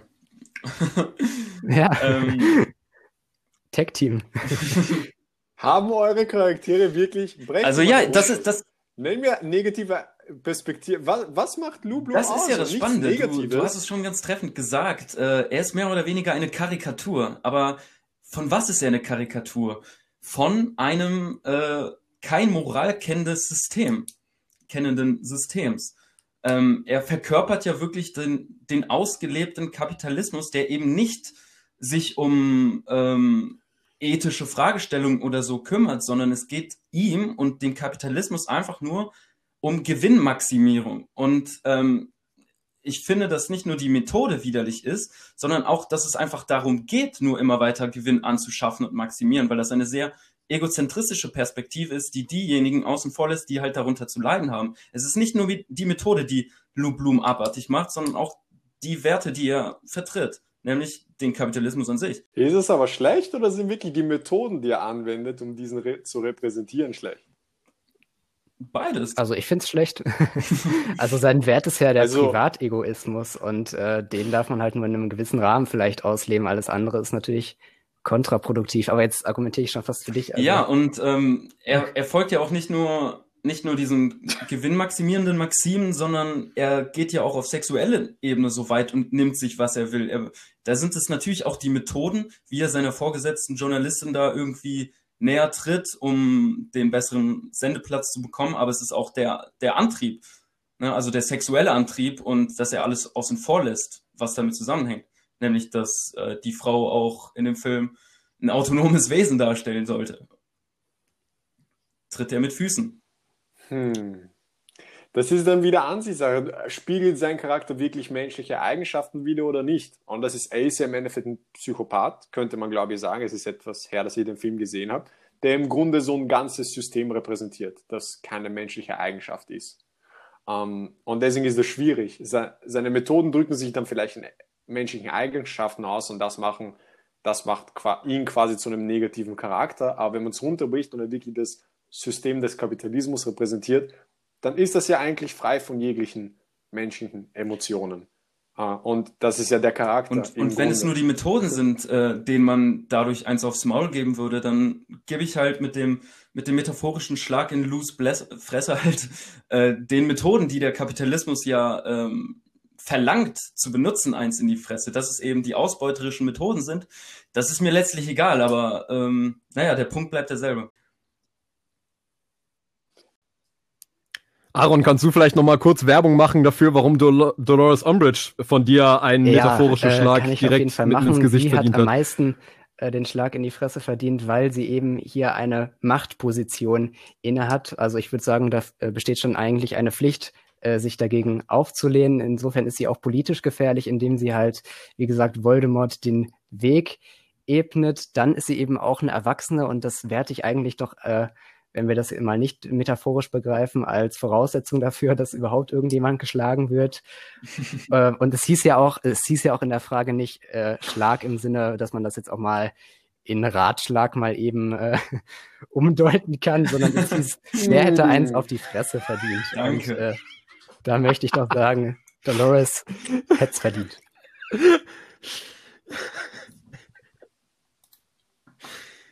Ja, gut, Jungs, ich habe euch jetzt schon lang genug äh, gelabern lassen. Ich würde sagen, jetzt kommt jeder von euch nochmal kurz ähm, zu seinem Abschlussstatement und fasst mir nochmal zusammen, warum ihr diese Person umboxen wollt.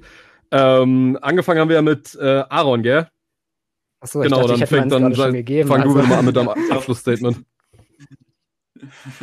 Du, ja, darfst, du, darfst, also, du darfst gleich nochmal, du darfst gleich nochmal. Ähm, sie bekommt mit einem sprichwörtlichen Schlag äh, ihre eigene Medizin, Medizin sozusagen zurück, weil sie tatsächlich auch Schüler physisch tatsächlich quält.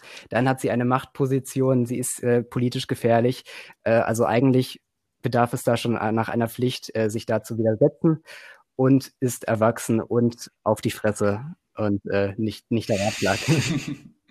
mein Charakter okay, ist der äh, dann Alex bitte. Charakteren der keine wirklich plausible und, und Gründe und Rechtfertigungen für sein Verhalten hat. Und dadurch der einzige von, von den Charakteren, der wirklich negative Werte repräsentiert. Und das sind Gier, Egoismus, Ignoranz, Angeberei und Geiz, wie ich sie bereits schon erwähnt habe. All diese Werte vertritt mein, meine, meine, Wahl, meine Figur auch. Er ist die gierigste von allen. Er verkörpert, wie ich jetzt schon oft gesagt habe, den Kapitalismus. Aber er ist auch der widerlichste äh, in seinen Taten. Er sieht zu, wie Menschen sterben. Er, er bricht bei Menschen ein. Er benutzt sexuelle Gewalt. Er hat einfach so viele abscheuliche Dinge, dass ich finde, der hat es am meisten verdient, ob es nun metaphorisch ist oder tatsächlich, dem muss man meins aus äh, reindrücken. Alles klar, Dankeschön, Jungs. Gut, das wär's jetzt mit Runde zwei. Äh, äh, ich fand, ich fand's auf jeden Fall lustig, wie das äh, von jeder Argumentation erstmal so die Grundsatz, die, die, die Grundsatzdiskussion war. Schauen wir jetzt den Leuten jetzt auf die Fresse oder tun wir es nicht? Also, wurde, also, ja, also gut, da habe ich euch auch ein bisschen in eine Falle gelockt. Also ihr musstet ihr, ihr müsstet heute auf jeden Fall gegen eure Werte argumentieren. Aber ich, äh, also eigentlich war schon gemeint, also ihr, ihr, hat, ihr hättet praktisch den Freipass bekommen, diesen Leuten wirklich mit der Faust direkt ins Gesicht, egal wie pazifistisch veranlagt ihr seid. Aber trotzdem, ihr habt ja, ihr habt ja trotzdem genug schlechte Eigenschaften von diesen Leuten aufgezählt. Ja, äh, jetzt, jetzt muss ich noch mal, jetzt muss ich noch kurz hier sammeln, was hier schon wieder alles rausgehauen wurde. Ich würde mal der Reihenfolge nachgehen, wie gesprochen wurde. Also, ähm, Aaron, du äh, bist ja immer gerne, du bist ja gerne immer am Austeilen, fällt mir auf. Also du hast auch in dieser Runde mal wieder erneut viel ausgeteilt an die anderen, warum ihre Picks so schlecht sind. Ähm, aber ich musste dich ja noch mal so ein bisschen aus der äh, Reserve locken, da noch am Ende noch mal ein paar Punkte zu liefern, warum Dolores Umbridge ähm, umgeboxt gehört. Ähm, du hast zwar, du hast, du hast zwar gesagt, und das war tatsächlich ein sehr guter Punkt, den du immer noch gebracht hast, dass sie in einer Machtposition ist und diese auch missbraucht und somit halt auch politisch gefährlich ist und halt vor allem eben eine äh, erwachsene Person ist, die sich halt äh, Sachen rausnimmt, die ähm, ja, die man sich in so einer Position gar nicht erst erlauben dürfte, was definitiv sie dafür qualifiziert, eine auf die Mütze zu bekommen. Aber äh, das kam halt alles erst so ein bisschen gegen Ende.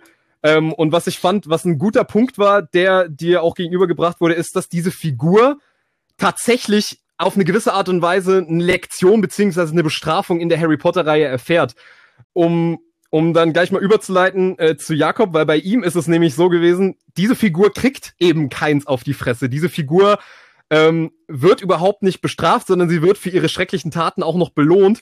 Und ähm, ich fand, äh, Jakob, du hast wirklich viele schöne Beispiele genannt, was diese Figur so ähm, verabscheuungswürdig macht. Dass diese Figur jetzt natürlich auch noch metaphorisch für den Kapitalismus steht, das ist ein, das ist ein, tatsächlich in der Hinsicht jetzt ein nettes Beiwerk, aber mir war hier nur wichtig, dass vor allem jetzt die Figur im Mittelpunkt steht, was sie jetzt repräsentiert ist, ist tatsächlich eine nette, nette Beigabe, aber es geht eigentlich tatsächlich schon, du hast es relativ gut gemacht, dass du vor allem natürlich auch die Taten von ihm benannt hast. Nicht nur dich auf diese Metaphorik gestützt hast, sondern gesagt hast, okay, er macht das, er macht das, er macht das. Und es sind echt verdammt viele schreckliche Dinge mit dabei. Und für mich ist ein sehr entscheidender Punkt gewesen, dass, dass er hier wirklich äh, überhaupt keine Läuterung erfährt. Und Alex hat dir zwar vorgeworfen, äh, dass diese Figur auf eine gewisse Art und Weise, oder das hat er sowohl gesagt bei Dolores Umbridge als auch bei Lou Bloom, dass bei beiden Figuren ja, dass wir irgendwie nicht, dass, dass, dass äh, diese Figuren aus irgendwelchen nachvollziehbaren Gründen handeln, aber da, äh, das fand ich, war kein sonderlich guter Punkt, der euch angegriffen hat, einfach aus dem Grund, weil wir von diesen Figuren eigentlich überhaupt nichts wissen. Wir wissen von Lou Bloom nicht, was, äh, was ihn dazu bewegt hat, so zu sein, wie er ist, außer dass er halt ein karrieregeiles Arschloch ist. Und Dolores Umbridge ist ja letzten Endes auch einfach nur so ein, ja, so ein Antichrist-Charakter, der so mitten in den Film einfach reinkommt und wir hassen diese Figur einfach schon ab Szene eins. Also eine wirkliche Psychologisierung äh, kommt da nicht ran.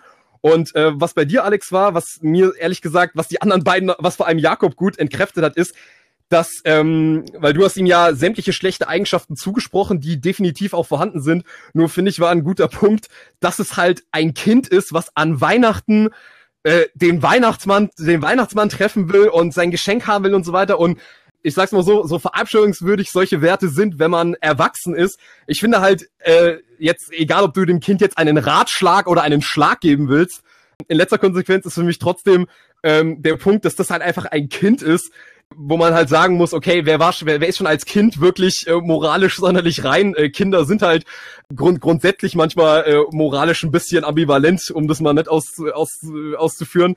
Und ähm, ich finde halt, ich finde, wurde, das wurde bei dir relativ gut entkräftet von den anderen, warum halt äh, diese Figur eigentlich fast schon relativ harmlos ist, weil sie am Ende tatsächlich auch eine gewisse Form von Lektion oder so ein bisschen, auf jeden Fall einen Dämpfer gegen Ende vom Polar Express bekommt. Ähm, weswegen ich sagen muss, dass mir Jakobs Figur, also Figurenwahl als auch Argumentation, äh, in der sich am besten gefallen hat, weil mir hier am ganz, am allerklarsten wurde, warum diese Figur wirklich äh, geboxt gehört und diese Figur eigentlich, dass man für diese Figur eigentlich überhaupt keine Lanze brechen kann, dass sie ja doch nicht so übel ist. Deswegen geht der Punkt für mich jetzt an Jakob. Okay, also wir sind jetzt bei einem, äh, wir sind jetzt bei einem Punktestand von ein Punkt für Alex, ein Punkt für Jakob. Äh, ich möchte Aaron, du bist zwar noch bei null, also aber ich erwarte jetzt Großes von dir so in den nächsten zwei Runden. Figuren, weil die irgendwie nicht so stark im Gespräch sind und das ist vielleicht so, weil die anderen Leute meine Sachen gar nicht so sehr entkräften können eigentlich. ja. hm. Aber, aber, aber, aber Aaron, das ist, das ist halt aber auch eine gewiefte Taktik, die muss ich den Jungs halt lassen. Also wenn ich halt keine Argumente habe, dann ignoriere ich einfach äh, eine Position so lange, bis, äh, bis derjenige überhaupt gar nicht zu Wort kommen kann. Mhm. Also das ist eigentlich schon eine ziemlich gewiefte Taktik von den anderen beiden. Also da kann man nicht, da kann man nicht schlecht gegen argumentieren. Ähm, weil wenn, wenn die anderen beiden dich ignorieren, dann musst du dich halt zu Wort wählen und halt und halt ein bisschen boxen, weil äh, wenn Dolores Umbridge so schlimm ist, dann musst du mir das halt auch klar machen. Also ich kann, äh, nur weil die anderen Ey, beiden dich äh, einfach anderen, ganz also auf fiese Weise ignorieren, das kann ich, ich leider oh nicht Gott, gelten lassen. den Joker, denn es ist einfach eine verdammt gute Wahl. Dolores Umbridge ist einfach fast schlimmer als Voldemort in dieser gesamten Reihe und ja. irgendwie Punkte rauszusuchen, dass sie nichts aufs Maul verdient hat. Ich habe alle meine Harry Potter Freunde gefragt, gibt's da Punkte, gibt's da Argumente und es ist echt eine gute Wahl gewesen. Äh, Alex, ich habe mir extra für deinen Pick, weil ich da, als du mir deine Liste geschickt hast, habe ich mir extra Polar Express angeguckt, mhm. um äh, um dem mal auf den Grund zu gehen, ob dieses kleine Kind wirklich so schlimm ist. Aber ich, ich war und als der Film vorbei war, ich tatsächlich überrascht, dass du dich von allen Filmfiguren, die du jemals gesehen hast, ausgerechnet aus, ausgerechnet für diese Figur entschieden hast, weil ich ja wirklich sagen muss, also so eine Figur habe ich schon in ungefähr 100 anderen Filmen gesehen. Also er hat schon echt genervt, aber äh, Jakob, ich fand's gut, dass du äh, den, oh, den Finger ja, nicht zu sehr in Alex Wunde reingehalten hast, dass du Polar Express hast. Film, aber darum soll es ja gar nicht gehen. Ja, es ist ein Meisterwerk, also ich weiß nicht, welchen aber, ihr gesehen habt, aber Polar Express ist ein echtes Gem, ein echtes Juwel. Ja, aber Alex, da siehst du mal, wie, wie teamdienlich wir hier sind, dass wir das dir nicht unter die Nase reiben, sondern wir sagen, okay, das Ach, ist ein Film, wir argumentieren nur gegen diese Figur, wenn überhaupt. Aber niemals. Ja, ich finde ihn auch ganz in Ordnung eigentlich. ja, genau. Aaron, du hättest jetzt eigentlich selber, du sei, sei, doch mal, lüg doch mal ein bisschen, du kannst doch mal dich mal, du nee, kannst dich doch immer gegen Alex mit uns aussprechen, das ist doch jetzt scheiße. Aber Aber mein Herz schmeckt dann doch für Polar Express halbwegs. ich, aber ich, aber ich muss schon echt sagen, Jungs, ihr macht's mir, ihr macht's mir schon relativ, ihr habt's mir schon echt schwer gemacht in der ersten Runde. Ich hätte echt, echt nicht gedacht, dass Judgen so schwer ist, weil ihr in der ersten Runde mich halt echt fertig gemacht habt mit euren ganzen guten Argumenten. Du machst es super. Ach, danke, ich, ich, ich, ich gebe mein Bestes. Ähm, aber gegen so viele geballte Kompetenz muss ich halt auch erstmal, muss ich halt auch erstmal ankommen. Ja, es macht ähm, echt Spaß. Ja, das, ist, das, das ist das Wichtigste, deswegen haben wir uns hier auch versammelt. Ähm, okay, Jungs, äh, jetzt, jetzt erwarte ich, jetzt erwarte ich wirklich vollste Konzentration, weil die nächste Frage, da bin ich wirklich gespannt, was, äh, was da für Argumente kommen. Und zwar ist unsere Runde drei. Ding, ding. Ding, ding. Danke für. wir, sind, wir, sind, wir, wir sind so low budget, wir können uns nicht mal Soundeffekte leisten. So sieht's aus. Genau. Also, Runde drei, Jungs. Ähm, ich möchte von euch wissen, mit welcher Filmfigur wäre es am besten, eine WG zu gründen?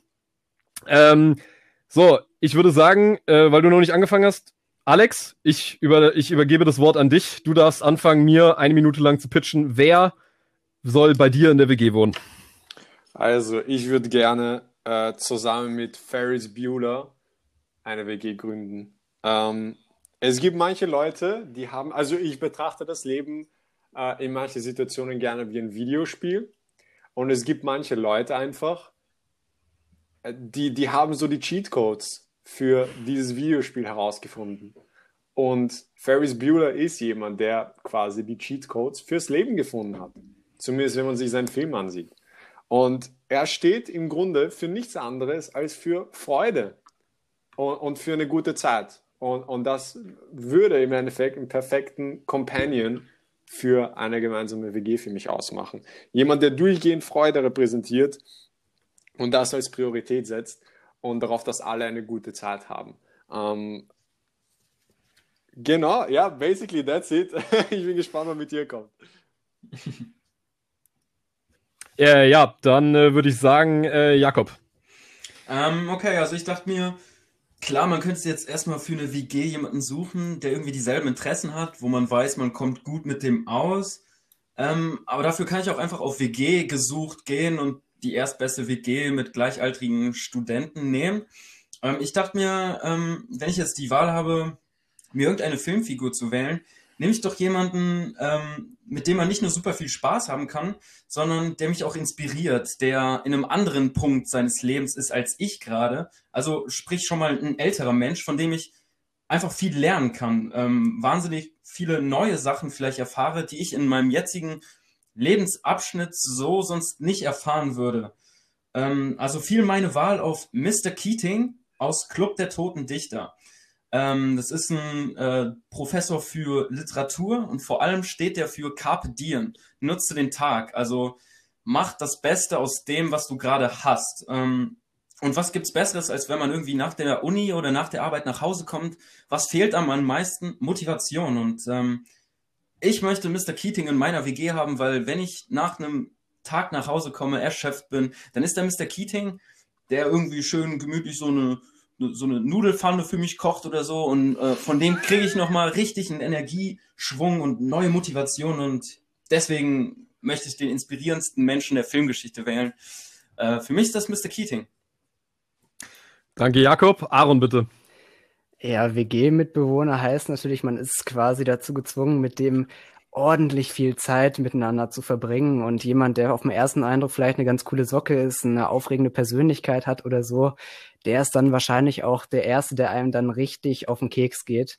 Also würde ich eher eine etwas ruhigere Person nehmen, deren Werte ich aber sehr schätze und das ist eben Marco beziehungsweise Porco Rosso aus dem gleichnamigen äh, Animationsfilm von Miyazaki. Er ist tatsächlich ein Schwein, das ist etwas ungewöhnlich, muss ich zugeben, aber er, mhm. aber er äh, interagiert auch ganz normal mit Menschen. Er ist äh, so ein verwandeltes Schwein und äh, er ist sehr entspannt, das muss man sagen. Am Tage ist er dann Pilot und schießt so ein paar Piraten ab.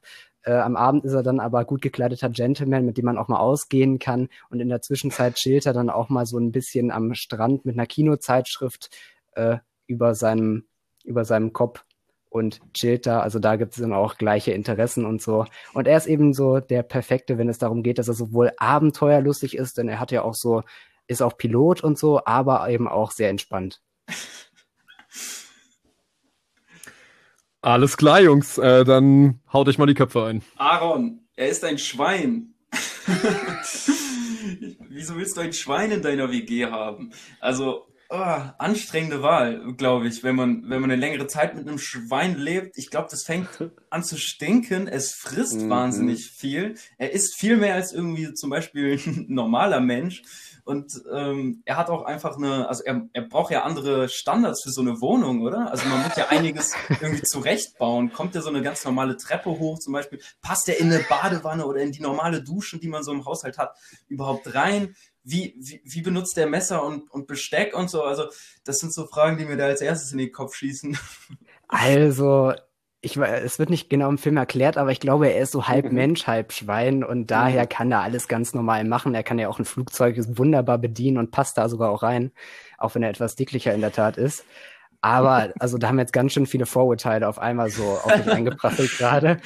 Äh, zum einen muss man halt sagen, also Schweine gelten tatsächlich als ziemlich saubere Tiere und es gibt auch ganz viele Leute, die haben Hausschweine und die haben damit gar kein Problem. Ist vielleicht sogar sauberer als so ein Hund, das Ding. Und das ja, äh, sorry. äh, der Mensch, äh, Halbmensch. So. Also Außerdem hat er wunderbare politische Werte. Der lebt ja da so im Italien der 20er Jahre. Und er, also, das ist natürlich das faschistische Italien, aber er verweigert sich diesem System. Also, es ist eine Person mit ordentlich Integrität. Seine Worte wählt er ganz, äh, ganz bedacht und auch ist er abenteuerlustig. Und äh, zu Mr. Keating möchte ich einmal sagen, das ist ja die absolute Vaterfigur jetzt. Also, wenn man jetzt eine WG gründet, vielleicht, also als Student oder so, dann kommt man gerade von zu Hause, hatte schon sein ganzes Leben da so einen Vater und jetzt kommt man da nochmal hin und hat dann einfach noch einen. Also ist das nicht eigentlich ziemlich langweilig. Mhm. Also bei beiden von euch, bei beide, beide Charaktere, das geht nach hinten los. Das kann ich euch sagen. Also du stehst in der Früh auf und das Erste, was du siehst, ist der Porco Rosso-Typ Ach, das möchtest du nicht, Aaron, glaub mir. das geht nach hinten los. Lass dich nicht von der Miyazaki-Magie täuschen. Sie zeigen dir nicht das ganze Bild. so viel kann ich dir sagen. Und ich glaube, es ist ziemlich selbsterklärend, was, was so alles auf einen zukommt, wenn man mit einem Tier zusammenlebt. Ähm, ich glaube nicht, dass du das, das wünsche ich mir nicht für dich, Aaron. Ja, sehr nett ähm, von dir. Aber Ferris Bueller, das äh, wird auch ordentlich nach hinten losgehen, kann ich dir schon sagen. Wir sollten alle mehr wie Ferris Bueller sein. Und alle, die nicht so wie Ferris Bueller sein wollen, die haben da, glaube ich, einfach den falschen Ansatz.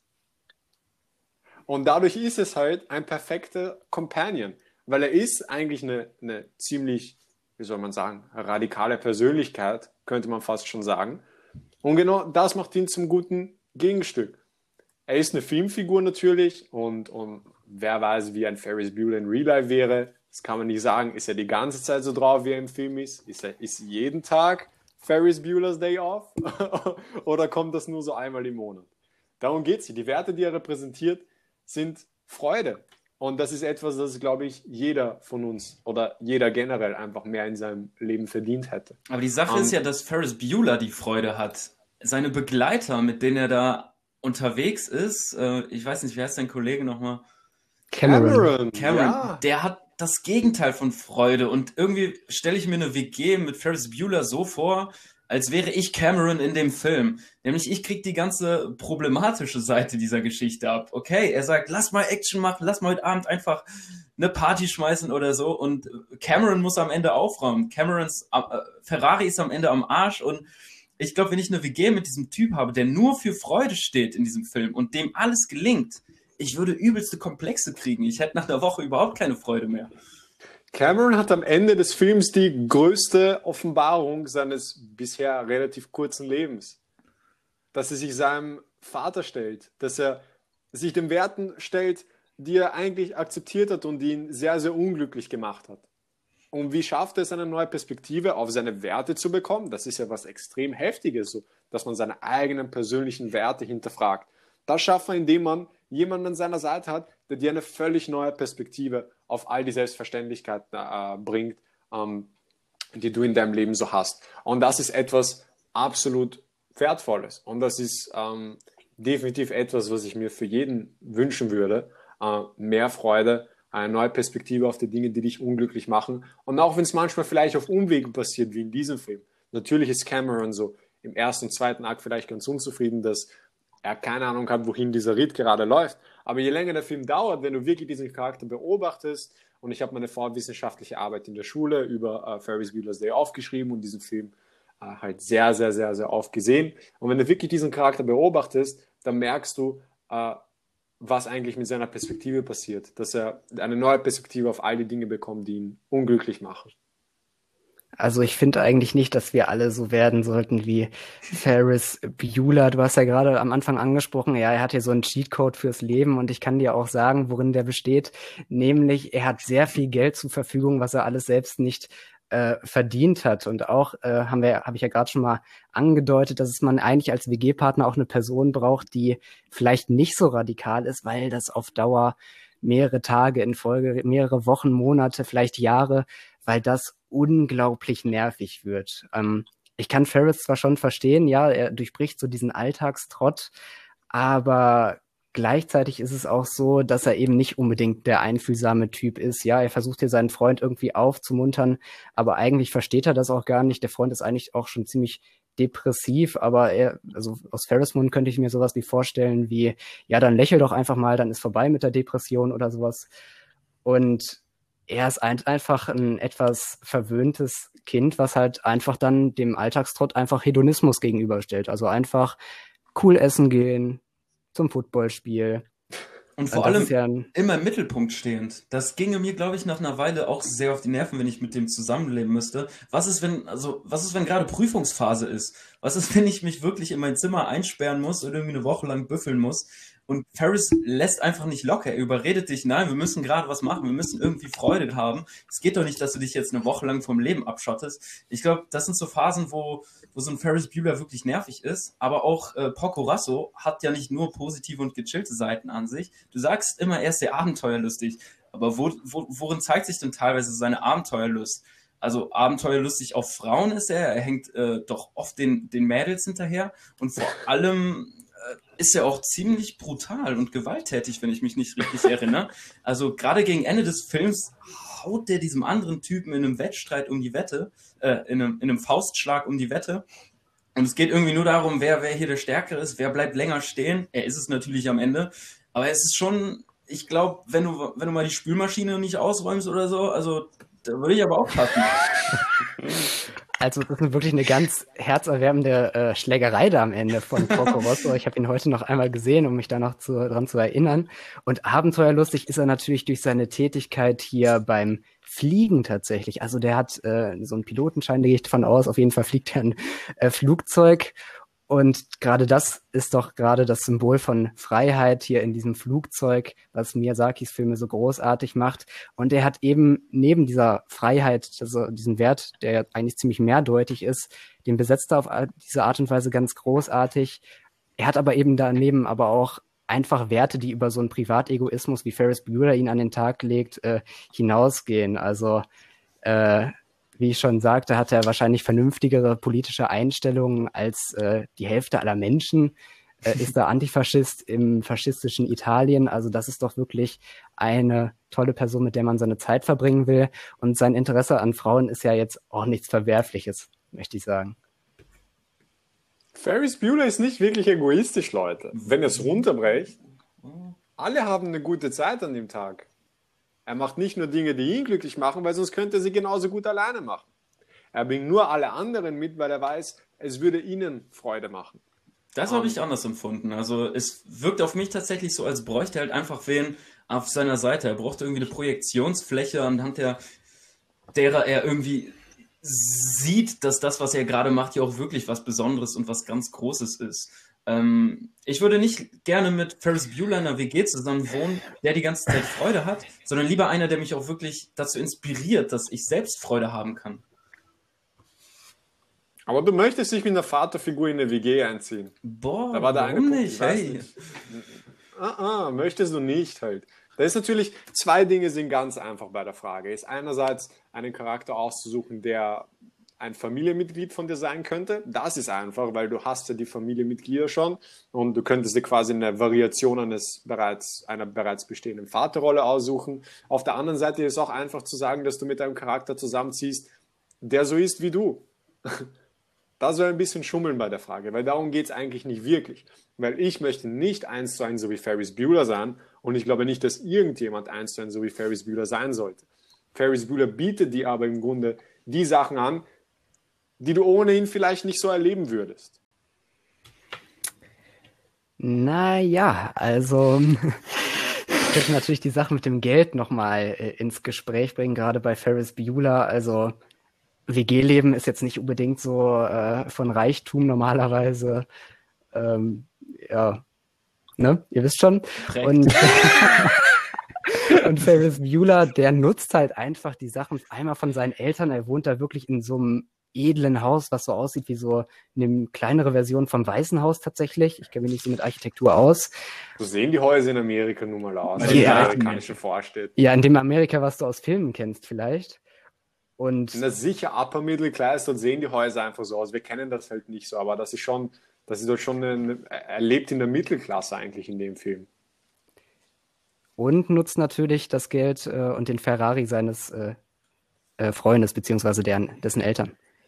Na, weil keiner von denen ein Auto hat und, und die halt mehrere Autos haben und natürlich nimmst du dann halt den, der Wagen, wenn es einen gibt, dann nimmst du den, den es gibt halt. Jungs, Jungs, Jungs, Jungs, Jungs, äh, tut mir mal bitte den Gefallen und äh, macht äh, vor allem jetzt auch du, Jakob, macht noch mal ein bisschen Werbung für eure Figur, weil ihr, ihr habt euch jetzt so drauf versteicht, euch gegenseitig fertig zu machen, aber ähm, versucht mal wirklich jetzt mir mal wirklich zu erklären, was macht eure Figur wirklich zu einem guten WG-Partner, weil ich äh, höre auch viel immer nur so, so Adjektive, dass die Abenteuer lustig sind und so weiter, aber wie sieht ein konkretes WG-Leben mit dieser Figur aus? Was kann man mit der machen, außer das, außer das, was wir jetzt von der Figur ohnehin schon aus den einzelnen Filmen wissen? Wer soll beginnen? Schwer zu sagen. Das sind Filmcharaktere. Es ist bei jedem einzelnen Charakter, glaube ich, verdammt schwer zu sagen. Vor allem, wenn bei Ferris Bueller der Film Ferris Bueller's Day Off heißt, wo es anscheinend um einen Tag geht, der eigentlich außerordentlich ist. Jeder Tag bei Ferris Bueller ist ja nicht so. Und deswegen kann man nur auf die Dinge zurückbrechen, wo man erahnen kann, dass die halt konstant so sind. Er ist zwar einer der, er ist der beliebteste Junge der Schule, aber er hat einen, nur einen ganz, ganz kleinen Kreis an Freunden, was, was eigentlich Treue widerspiegelt und, und darüber, dass er sich nicht blenden lässt von, ähm, dass er halt von vielen Leuten wertgeschätzt wird. In seinem Fall ist es ja kein Ruhm, ist es echte Wertschätzung, ist es eine Offenheit. Er ist allen Leuten gegenüber auf der Schule offen. Dass es da spiegelt dann wiederum, weil politische Ansichten vorhin gefallen sind, so Ferris Bueller hat sicher fantastische politische Ansichten, wenn er sich mit jedem auf der Schule versteht. Ähm, und deswegen kann man nur erahnen, so, wie so der Lifestyle tagtäglich ist. Und ich stelle mir, Ferris Bueller ist ein, ein sehr treuen und, und auch effizienten Menschen vor, bei dem sehr viel einfach transparent ist und, und einfach kein Bullshit in der Luft liegt, sondern Dinge ganz klar angesprochen werden und immer zum Zeichen der Freude geneigt werden. Also meinen Tag mit Porco Rosso stelle ich mir folgendermaßen vor. Er kann auf jeden Fall äh, kochen, das sieht man, glaube ich, in dem Film. Äh, also da gibt es schon mal gar keine Probleme und auch ist der handwerklich richtig gut mit dem Flugzeug. Also äh, im Haushalt gibt es da überhaupt kein Problem, würde ich meinen. Und einmal ist er abenteuerlustig, das meinte ich halt, weil er eben ein Flugzeug zur Verfügung hat. Und wenn du da der WG-Partner bist, dann kann man auch mal zusammen zur Flugbahn rattern und dann wird er eben einmal kurz abgehoben. Dann ist der Tag einfach fantastisch, viel fantastischer, als da so ein bisschen was zu konsumieren, wie das der Ferris macht.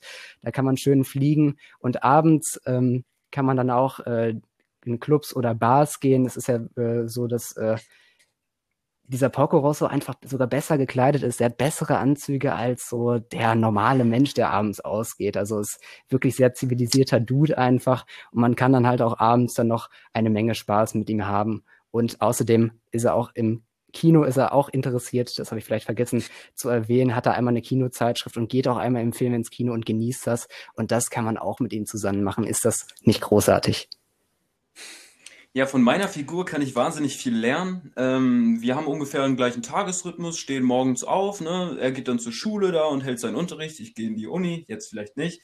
Aber äh, wenn ich Feierabend habe, ähm, habe ich da eine wahnsinnig inspirierende Figur noch, also eine, eine wahnsinnig inspirierenden Menschen, ähm, mit denen ich mich über Literatur unterhalten kann, der aber auch einfach einen viel weiteren äh, äh, Lebenshorizont schon vorzuweisen hat. Also ähm, ich, ich sehe so viele hedonistische WGs, äh, die vielleicht darauf ausgelegt sind, eine gute Zeit zu haben und auch viel Freude haben in ihrem Leben, aber nach einer Zeit ist das irgendwie lahm und man will sich weiterentwickeln. Wenn ich jetzt eine, für ein Jahr lang in eine WG ziehen müsste, würde ich mir Mr. Keating zu Rate ziehen und mit dem eine WG gründen und ich glaube, das würde mich in einem Jahr echt weit nach vorne bringen und ich würde nicht auf der Stelle treten oder nur Spaß haben, sondern ich würde sehr inspiriert werden dadurch und was lernen. Okay, das nehme ich jetzt einfach mal so als Abschlussstatement mal hin von euch. Ähm, vielen Dank, Jungs. Also interessant zu sehen, was ihr von der WG so erwartet. Ähm, äh, stud äh, studiert ihr eigentlich alle? Also Jakob, von dir weiß ich es ja, aber äh, Aaron und Alex? Ja. Ich studiere nicht. Okay. Und Aaron, du? Ja, ich studiere Kognitions- und Medienwissenschaften. Okay. Mhm, klingt ähm, super spannend. ja.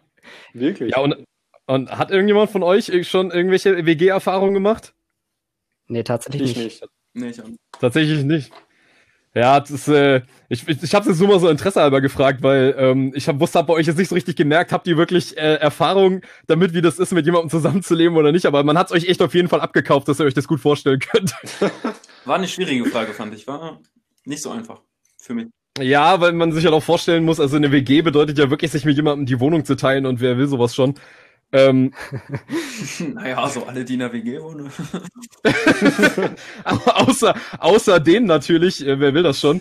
Ähm, also ich meine, es gibt eigentlich nur einen Film, also ich finde es auch komisch, dass den keiner genannt hat, äh, warum keiner von euch Fünfzimmerküche Sarg genannt hat, äh, weil ich finde, es gibt keinen Film, der besser zeigt, warum man in der WG leben sollte. Ach, das mit den Vampiren, ne? Genau, die Vampir-WG von Taika Waititi, aber... ja, wäre auch ein interessanter Pick gewesen. Aber gut, ähm, Jungs, ähm, ich denke, ich habe ein relativ klares Urteil, aber ich gehe trotzdem mal da Punkt für Punkt kurz durch.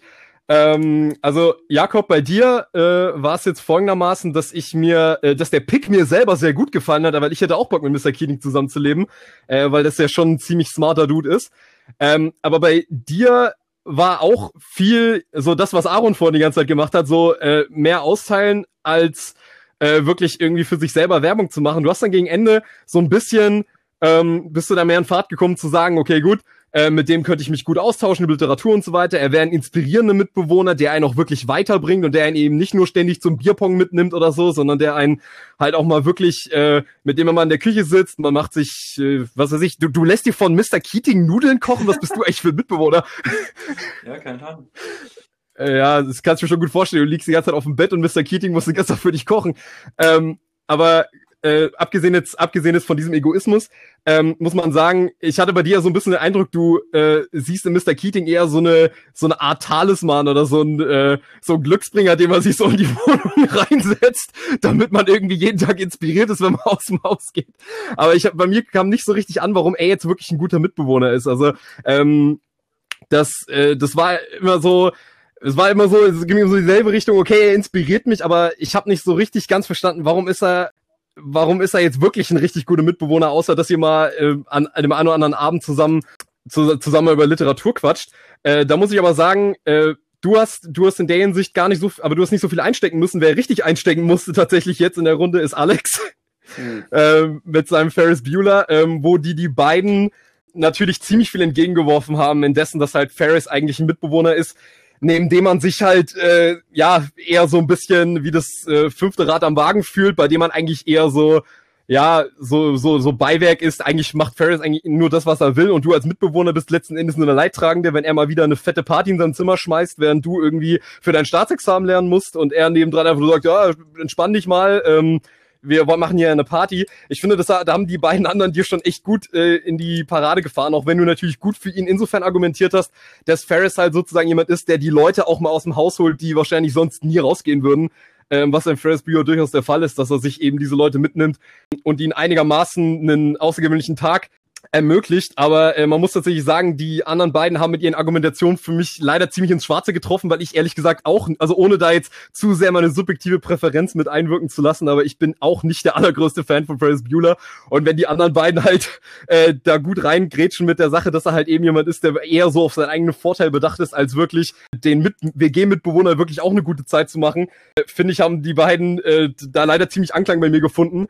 Und wer mir tatsächlich am besten gefallen hat, weswegen er auch den Punkt kriegt, ist äh, Aaron, der mir mit Porco Rosso äh, eine Figur vorgelegt hat, wo ich auch total gut verstanden habe, warum man mit dem Typen zusammenleben wollen würde, weil äh, euer Argument, dass das ein Schwein ist, hat für mich jetzt auch nicht sonderlich gezogen, weil Aaron das ja auch gut in Kräfte hat. Das ist eigentlich eine, äh, eigentlich ein Mensch, der halt eigentlich nur jetzt ein Schweinsgesicht hat. Also er ist halb Mensch, halb Schwein. Also werden all die Probleme, die ihr euch so klischeehaft darunter vorstellt, was dir ein Schwein halt bringt, dass er irgendwie äh, Waschbecken und Toilette, dass das für ihn überhaupt keinen Unterschied macht, ähm, dass, dass das eigentlich überhaupt nicht, dass das eigentlich überhaupt nicht zieht, dass ähm, Porco Rosso eigentlich ein ganz normaler Mitbewohner ist und mir relativ gut diese Argumentation gefallen hat, dass ähm, Aaron nach einem Mitbewohner gesucht hat, der so eine eher ruhigere Person ist, weil äh, ich finde, Aaron gut klar gemacht hat, dass einfach so ein Mitbewohner, der den ganzen Tag wie so ein Flummi äh, an die Decke springt vor Freude, weil er jetzt jeden Tag irgendwas krasses machen will, dass das einen irgendwann wirklich ermüdet und dass man lieber jemanden hat, der unauffällig in der WG ist und eigentlich nur sich um sich selbst kümmert, der einen aber halt auch hin und wieder mal auf einen Flugzeugtrip irgendwo mit hinnehmen kann. Und das ist halt tatsächlich so der Punkt, der für mich ausschlaggebend war, weil was kann man bitte gegen ein Schwein sagen, das ein Flugzeug hat?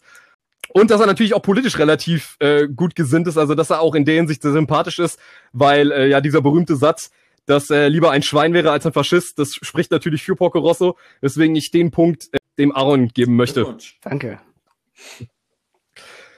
So, wir stehen äh, bei Gleichstand, Jungs. Ihr schenkt euch hier wirklich absolut gar nichts. Wir stehen nämlich bei 1-1-1. Hm.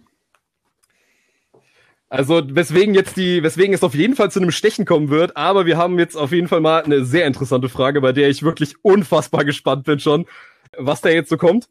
Aber Jungs, ich frage, ich mach mal kurz einen Zwischenstand. Wie gefällt's euch bisher? Wie findet ihr unser Experiment heute bisher so?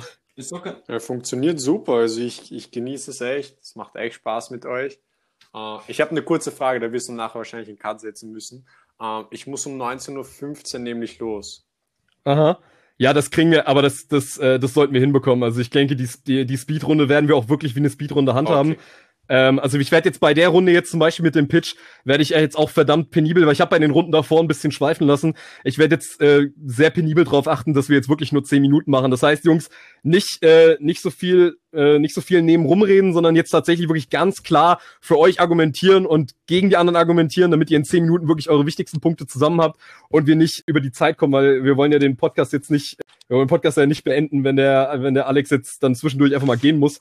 Ähm, Deswegen würde würde ich nicht mehr lange rumrödeln. Jungs, die Frage ist für die Pitch-Frage. Pitcht mir das Sequel zu Call Me By Your Name. Das, äh, das muss man dazu sagen, das Call Me By Your Name Sequel ist in Arbeit. Es gibt auch das Sequel-Buch. Aber ähm, ich, äh, ke keiner kennt eigentlich so richtig den Inhalt bisher, weil ich glaube, keiner von euch hat das Buch gelesen. Hat einer von euch das Buch gelesen? Also das zweite jetzt, was rausgekommen ist, dieses Find Me? Nicht gelesen, nein. Gelesen okay, gut, dann seid nicht, aber ich kenne den Inhalt. Also den Inhalt ja, okay. Ähm, und wie fandest du den Inhalt, Alex? War der gut?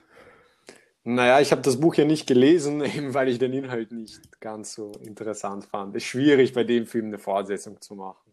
Ja, gut. Ähm, Oder bei dem aber genau da, aber genau da habe ich, da setze ich jetzt auf eure Kompetenz, Jungs, ähm, weil ich habe auch schon gehört, dass das Find Me tatsächlich nicht so äh, allum, äh, allumfassend so gelobt wird wie halt das, das Vorgängerbuch Call Me by Name.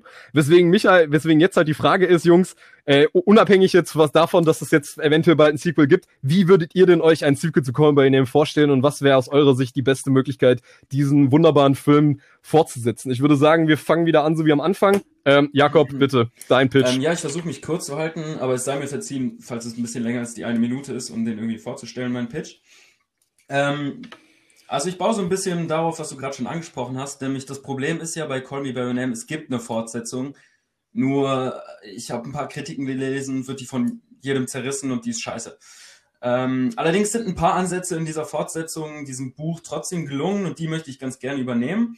Ähm, deswegen spielt mein Film äh, fünf bis sechs Jahre nach dem ersten Teil und Elio ist ähm, Konzertpianist geworden. Ähm, er ist bekannter Konzertpianist und hat einen Vertrag, muss äh, durch das Land reisen und ähm, Konzerte spielen, ist damit allerdings nicht besonders glücklich. Also er, er, fühlt sich sehr eingeengt, er, er mag die Menschen nicht, mit denen er sich um, umgibt und ähm, merkt so, dass er langsam irgendwie so ein Trott des Lebens gerät, den er ja eigentlich weiter aufschieben wollte oder er will noch mal eigentlich mehr leben. Immer wenn er irgendwie durch die Stadt schlendert, begegnet, also auf dem Weg zu seiner zu seiner Wohnung ist, begegnet er aber so einem Straßenmusiker, der da sitzt und ganz entspannt äh, Musik macht mit einer Gitarre, äh, gespielt von Harry Styles, dem äh, Sänger von der Band One Direction. Ähm, und man sieht halt in, in, in der ersten äh, Phase des Films, wie er so sein, sein Lebenstrott dahin nimmt und nicht wirklich glücklich ist. Das kriegt man als Zuschauer mit. Ähm, auf der anderen Seite sehen wir Oliver in Amerika, wie er äh, inzwischen relativ erfolgreicher Archäologiedozent ist und ähm, halt so sein Leben lebt. Allerdings hat er sich ja dafür entschieden, eine Ehe einzugehen und die fängt langsam an zu bröckeln. Also man sieht, äh, man sieht in meinem Film, äh, wie die Ehe langsam an Konflikten zu scheitern droht und am Ende ähm, sie auch tatsächlich getrennte Wege gehen, weshalb er nach Europa geht, ähm, weil er mitbekommen hat, dass dort Elio ein großes Konzert spielt, ähm, spielen soll und er will das unbedingt sehen. Er, er freut sich, Elio wieder zu treffen. Nun haben wir allerdings äh, die Sache, dass Elio äh, abhaut. Er hat keinen Bock, ähm, mehr diesen Konzert trotz diesen berühmten Musiker-Lifestyle zu leben. Er fühlt sich seiner Jugend fast schon beraubt und ähm, kommt halt ins Gespräch mit diesem Straßenmusiker, der von Ort zu Ort dümpelt und er schließt sich ihn an und sie gehen zusammen irgendwie auf eine, auf eine Reise, um nochmal die Jugend neu zu erleben und ähm, sich mit der Musik zu finanzieren. Sie spielen dann in kleinen Kneipen ähm, ihre, ihre Gigs und ähm, stolpern so durchs Leben und ähm, Army Hammer, also Oliver ist inzwischen in, äh, in Europa, in Italien angekommen und muss feststellen, okay, diese Tour ist abgesagt und er begibt sich auf die Suche und ähm, zwischen Harry Styles und Timothy Chalamets Charakter deutet sich dann langsam eine Liebesbeziehung an und als sie endlich der, der Knoten zu platzen droht auf einem kleinen Gig ähm, bei einem Konzert in einer kleinen Kneipe und sie sich endlich küssen, äh, fällt Elios Blick in die Zuschauer rein und wen sieht er dort? Äh, Oliver. Und von dort an begibt sich ein dramatisches Liebesdreieck, bei dem man nicht weiß, für wen man tatsächlich halten soll. Ja, das ist mein Pitch. Das alles klar, danke Jakob. Ähm, dann äh, Aaron, bitte. Ja, mein Film heißt Find Me und hat den deutschen Nebentitel noch Romantik im Skiurlaub. Ähm. Authentisch. Also zunächst sind Regisseur und Kameramann eben gleich geblieben. Es kommt eben bei mir auch darauf an, dass äh, man diese einnehmende Atmosphäre, die da in Call Me By Your Name schon gelungen ist, dass man die jetzt äh, hier in einem Wintersetting hat. Aber von Anfang an erzählt, äh, vergehen ungefähr zwei Jahre seit den Geschehnissen von Call Me By Your Name Elios Trauer, nachdem Oliver ihn und seine Familie verlassen hat, schlägt dann irgendwann in hemmungslose Sehnsucht um. Er träumt dann immer von ihm. Doch Oliver hingegen, der ist ja Doktor und der ist dann auch unfassbar eingespannt eben bei allem. Und die Sache mit Elio, die hat er tats tatsächlich etwas verdrängt und die wenige Zeit, die ihm da abends bleibt, die verbringt er dann auch mit anderen Frauen und Männern. Dann gibt es aber immer mehr äh, mehrere Anrufe von Elio an Oliver und äh, letzten Endes äh, vereinbaren sie tatsächlich ein Treffen. Nämlich hatte Oliver einen Skiurlaub äh, mit seinen Freunden und Freundinnen, äh, also mit seinem Freundeskreis in einem italienischen Skigebiet äh, Via Latea äh, hat er da gebucht und da dachten sie, ist die Gelegenheit, äh, sich zu treffen. Wir haben wieder diese wunderschöne Atmosphäre. Italien ist nochmal, jetzt nochmal von einer ganz anderen Seite und genau wie bei Call Me By Your Name, wo man da die Sonne auf der Brust gespürt hat, spürt man jetzt eben in jedem Bild so richtig diese Kälte und die Schneeflocken auf der Haut etc. Und äh, dennoch ist es dann für Elio ziemlich schwierig, an Oliver heranzukommen. In Olivers Freundeskreis gibt es dann irgendwie auch noch, äh, er ist ja eigentlich ein sehr schöner Mann und deshalb gibt es da auch weitere Frauen und Männer, die was von ihm wollen.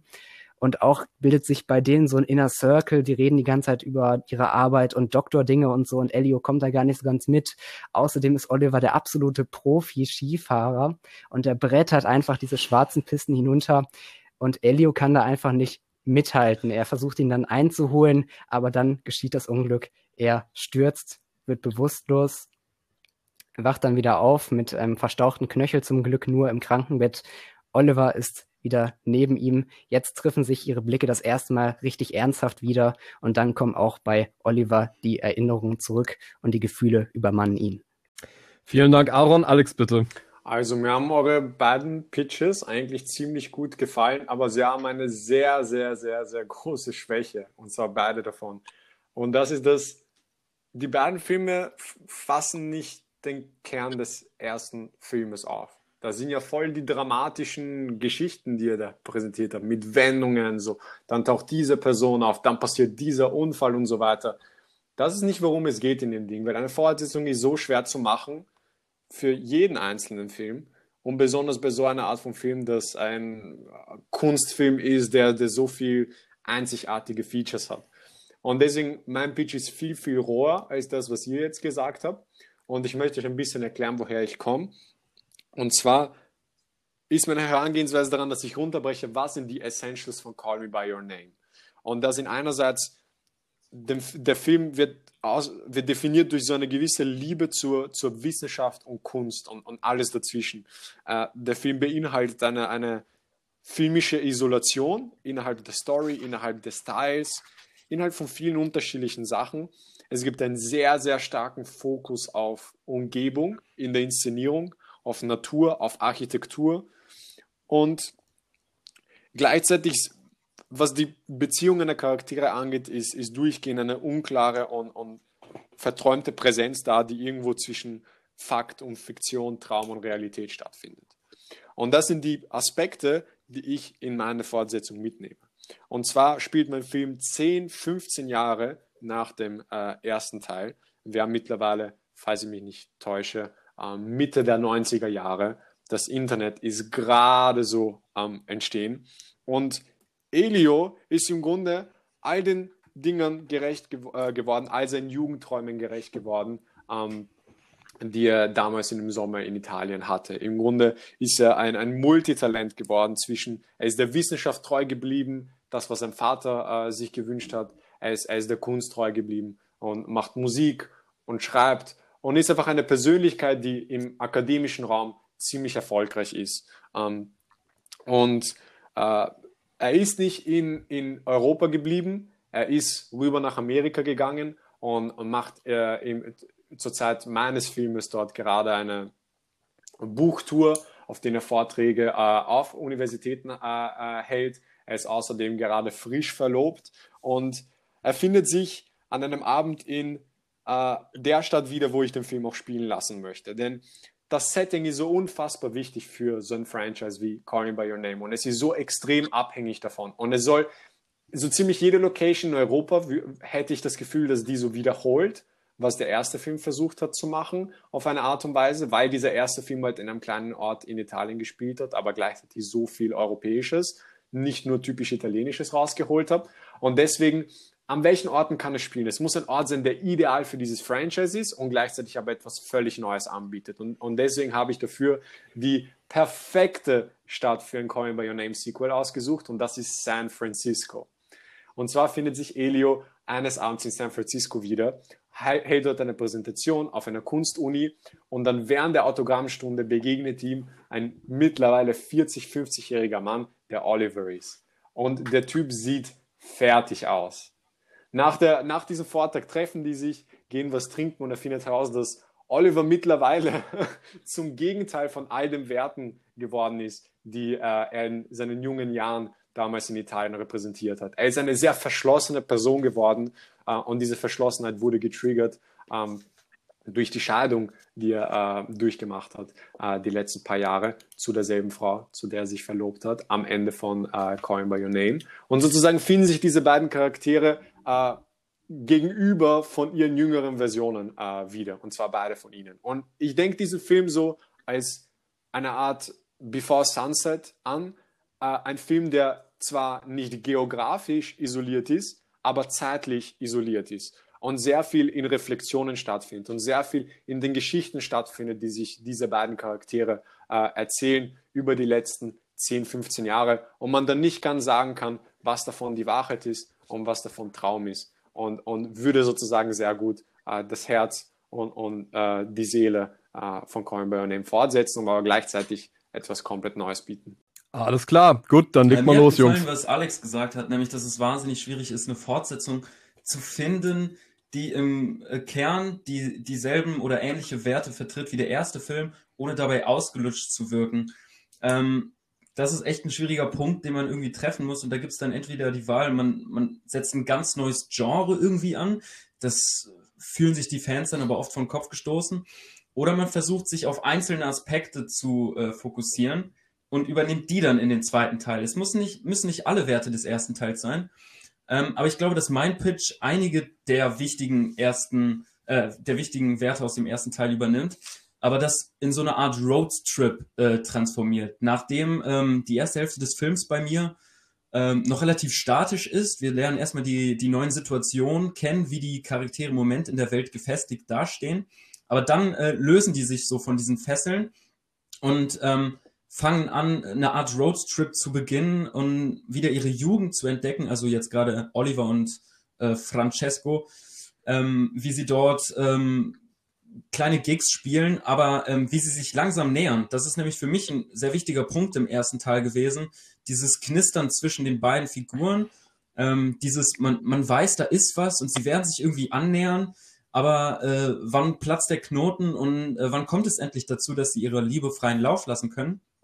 Und äh, dieses Element möchte ich gerne in mein Sequel haben, das aber in so einer Art ähm, träumerischen Roadtrip durch ganz Europa irgendwie mit äh, kleinen Kneipen, äh, träumerischen Landschaften ähm, im, implantieren. Und ähm, das wird dann erst gegen äh, im letzten Drittel konterkariert dadurch, dass dann halt dieser Twist aufkommt, der gar nicht, ähm, wie es vielleicht gerade eben kritisiert wurde, nur auf äh, diesen dramaturgischen Twist setzt, sondern einfach dann nochmal eine neue Ebene dieser eh schon nahen Geschichte hinzufügt.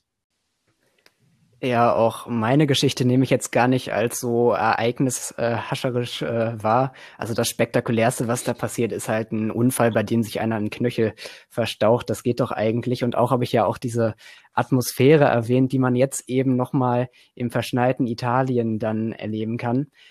Und ich muss sagen, äh, Alex hat jetzt San Francisco hier gepitcht und ich möchte doch sagen, Amerika haben wir davon nicht schon genug gesehen und ist nicht auch San Francisco nicht äh, vornehmlich auch ein ziemlich lauter Ort, an dem das vielleicht gar nicht so was Subtiles auch gar nicht hinpasst. Und da glaube ich, äh, können wir hier nochmal in Italien bleiben tatsächlich, weil wir eben hier nochmal eine ganz andere Seite des Landes kennenlernen, eben mit diesem Skigebiet.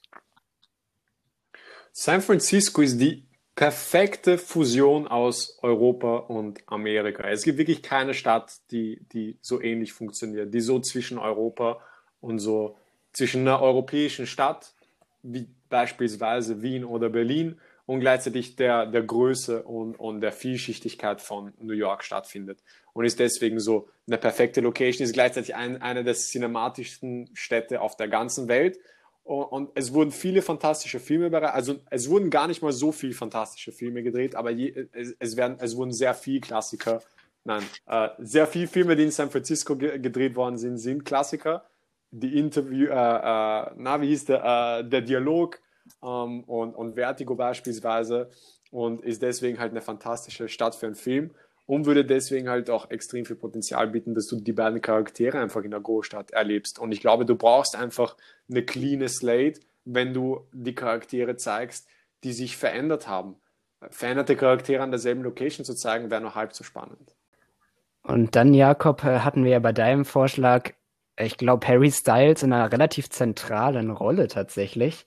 Und da möchte ich noch mal einhaken und äh, fragen, ob du ihm das wirklich zutraust. Ich meine, in Dunkirk hat er ein paar Mal böse geguckt, aber jetzt soll er auch so ein Love Interest werden, wo man doch eigentlich äh, so ganz viel Subtiles braucht. Also Mm, er verkörpert. Das traue ich nicht zu. Ja, ähm, die Sache ist die, dass er gar nicht so die diebsten schauspielerischen, also es, es kommen nicht die, die tiefst emotionalsten äh, Szenen für ihn vor, weil er immer so für, für die Jugend steht, für das, äh, für das Lockere, nachdem sich Elio wieder sehnt, was er verloren hat, nachdem er in meiner in meiner Geschichte sich so eingeengt fühlt in diesen, in diesen erfolgreichen Musiker-Lifestyle, in den er sich begeben hat. Und ähm, da muss Harry Styles gar nicht viel die groß schauspielerische Finesse zeigen, sondern er ist einfach, was er ist, nämlich ein, ein, ein verdammt effektiver Musiker, ein, ein lockerer Typ mit äh, einer äh, starken Ausstrahlung.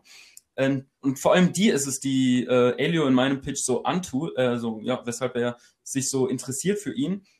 Ähm, und dieses Lockere, das, das kann auch Harry Styles wahnsinnig gut verkörpern. Und ähm, gerade deshalb möchte er sich ihm anschließen und zusammen auf so eine Art Musiker-Roadtrip gehen, wo er dann wieder in, in, kleinen Clubs oder in kleinen Kneipen lernt, wie man äh, feiern kann, wie man loslassen kann, wie man äh, mit Gleichaltrigen auch äh, Spaß erleben kann und sich nicht so eingezwängt ähm, ja, fühlt, wie, wie, den, wie, wie sein Leben er bisher in die letzten fünf, sechs Jahre gestaltet hat. Also ich glaube, dass Harry Styles schon eine gute Wahl ist dafür. Na, möchte vielleicht der Juror was dazwischen sagen, Fragen äh, stellen.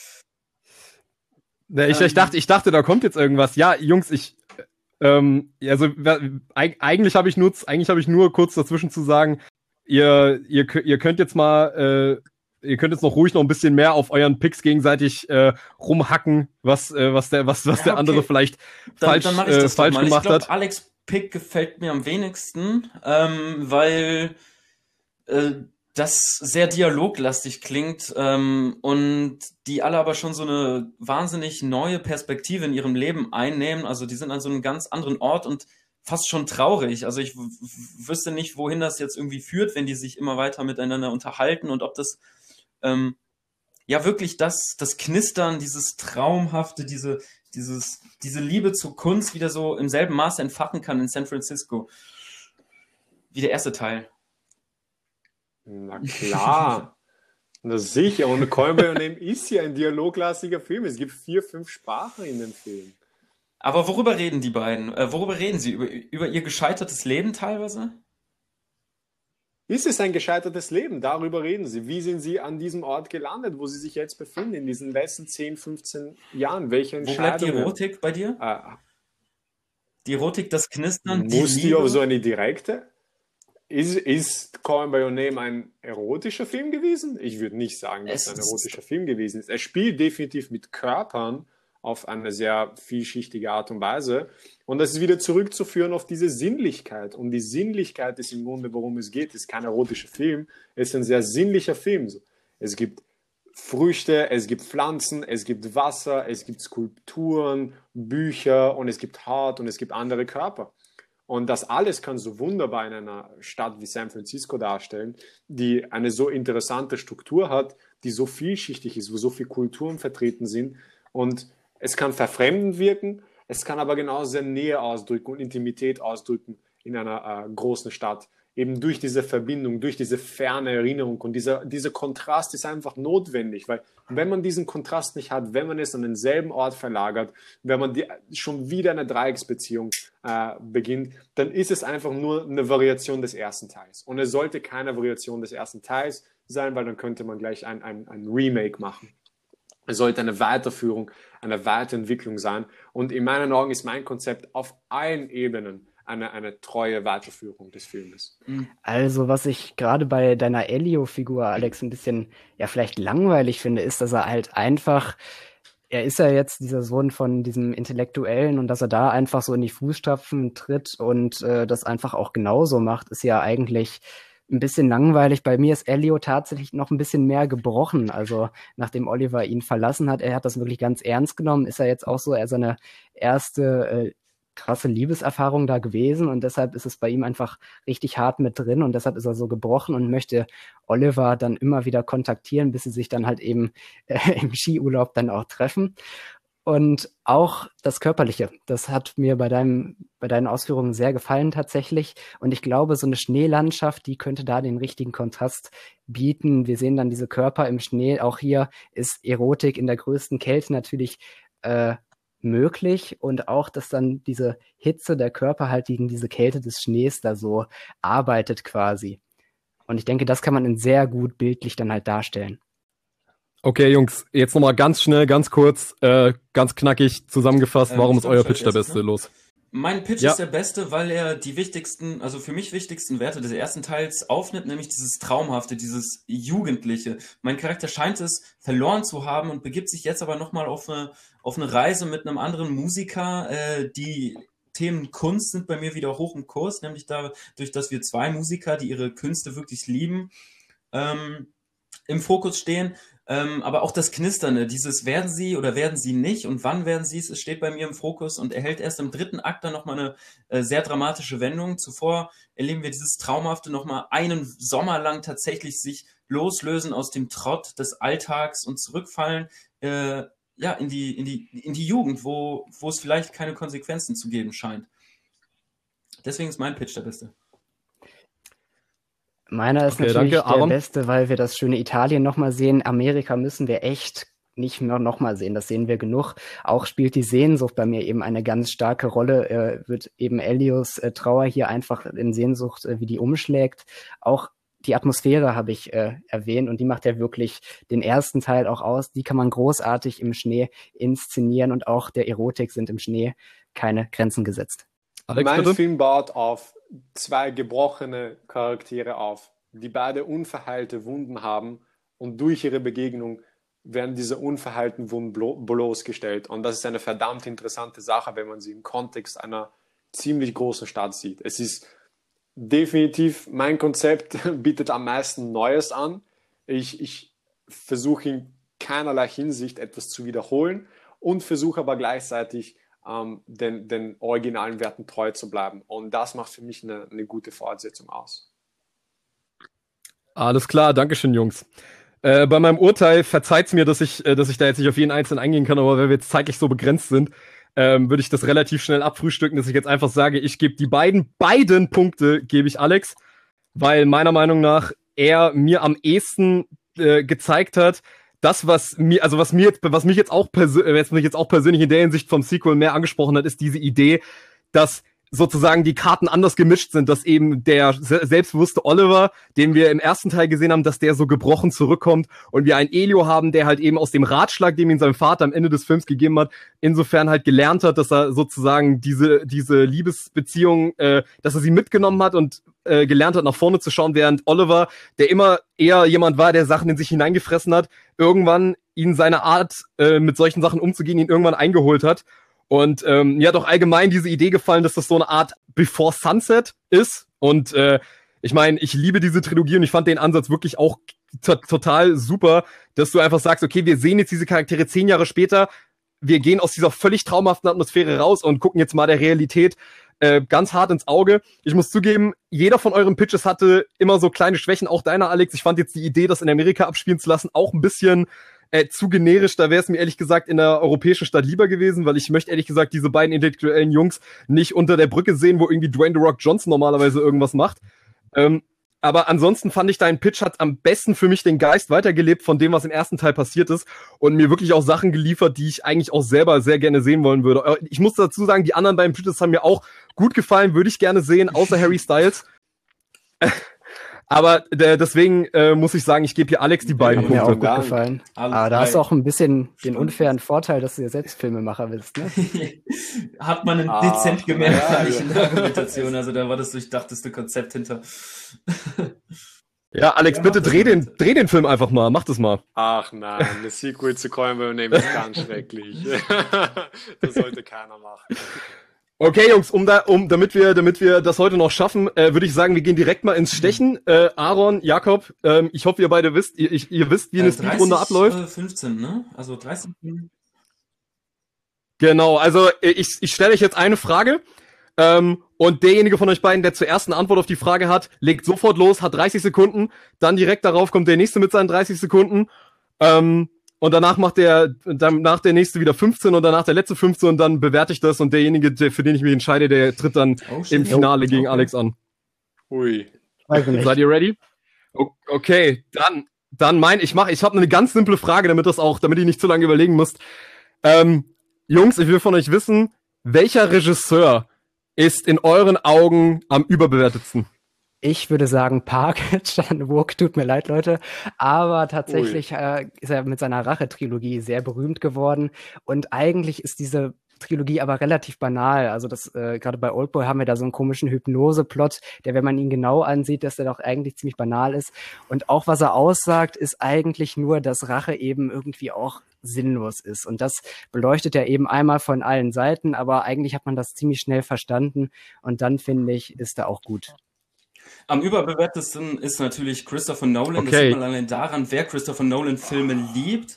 Ähm, das ist nämlich die komplette breite Masse. Es ist jeder. Selbst Filmfans finden Christopher Nolan okay, aber das liegt nicht an seinem wahnsinnigen Regietalent, sondern an den kreativen Ideen, die er immer hat, um darum einen Plot zu stricken. Park Chan-wook ist natürlich kein überwert, überbewerteter Regisseur, denn er schafft einzigartige Filme. Jeder Film ist ein komplett neues, eigenständiges Werk für sich und ähm, allein die Visualität dieser Filme steht für sich und äh, sollte überhaupt nicht kritisiert werden.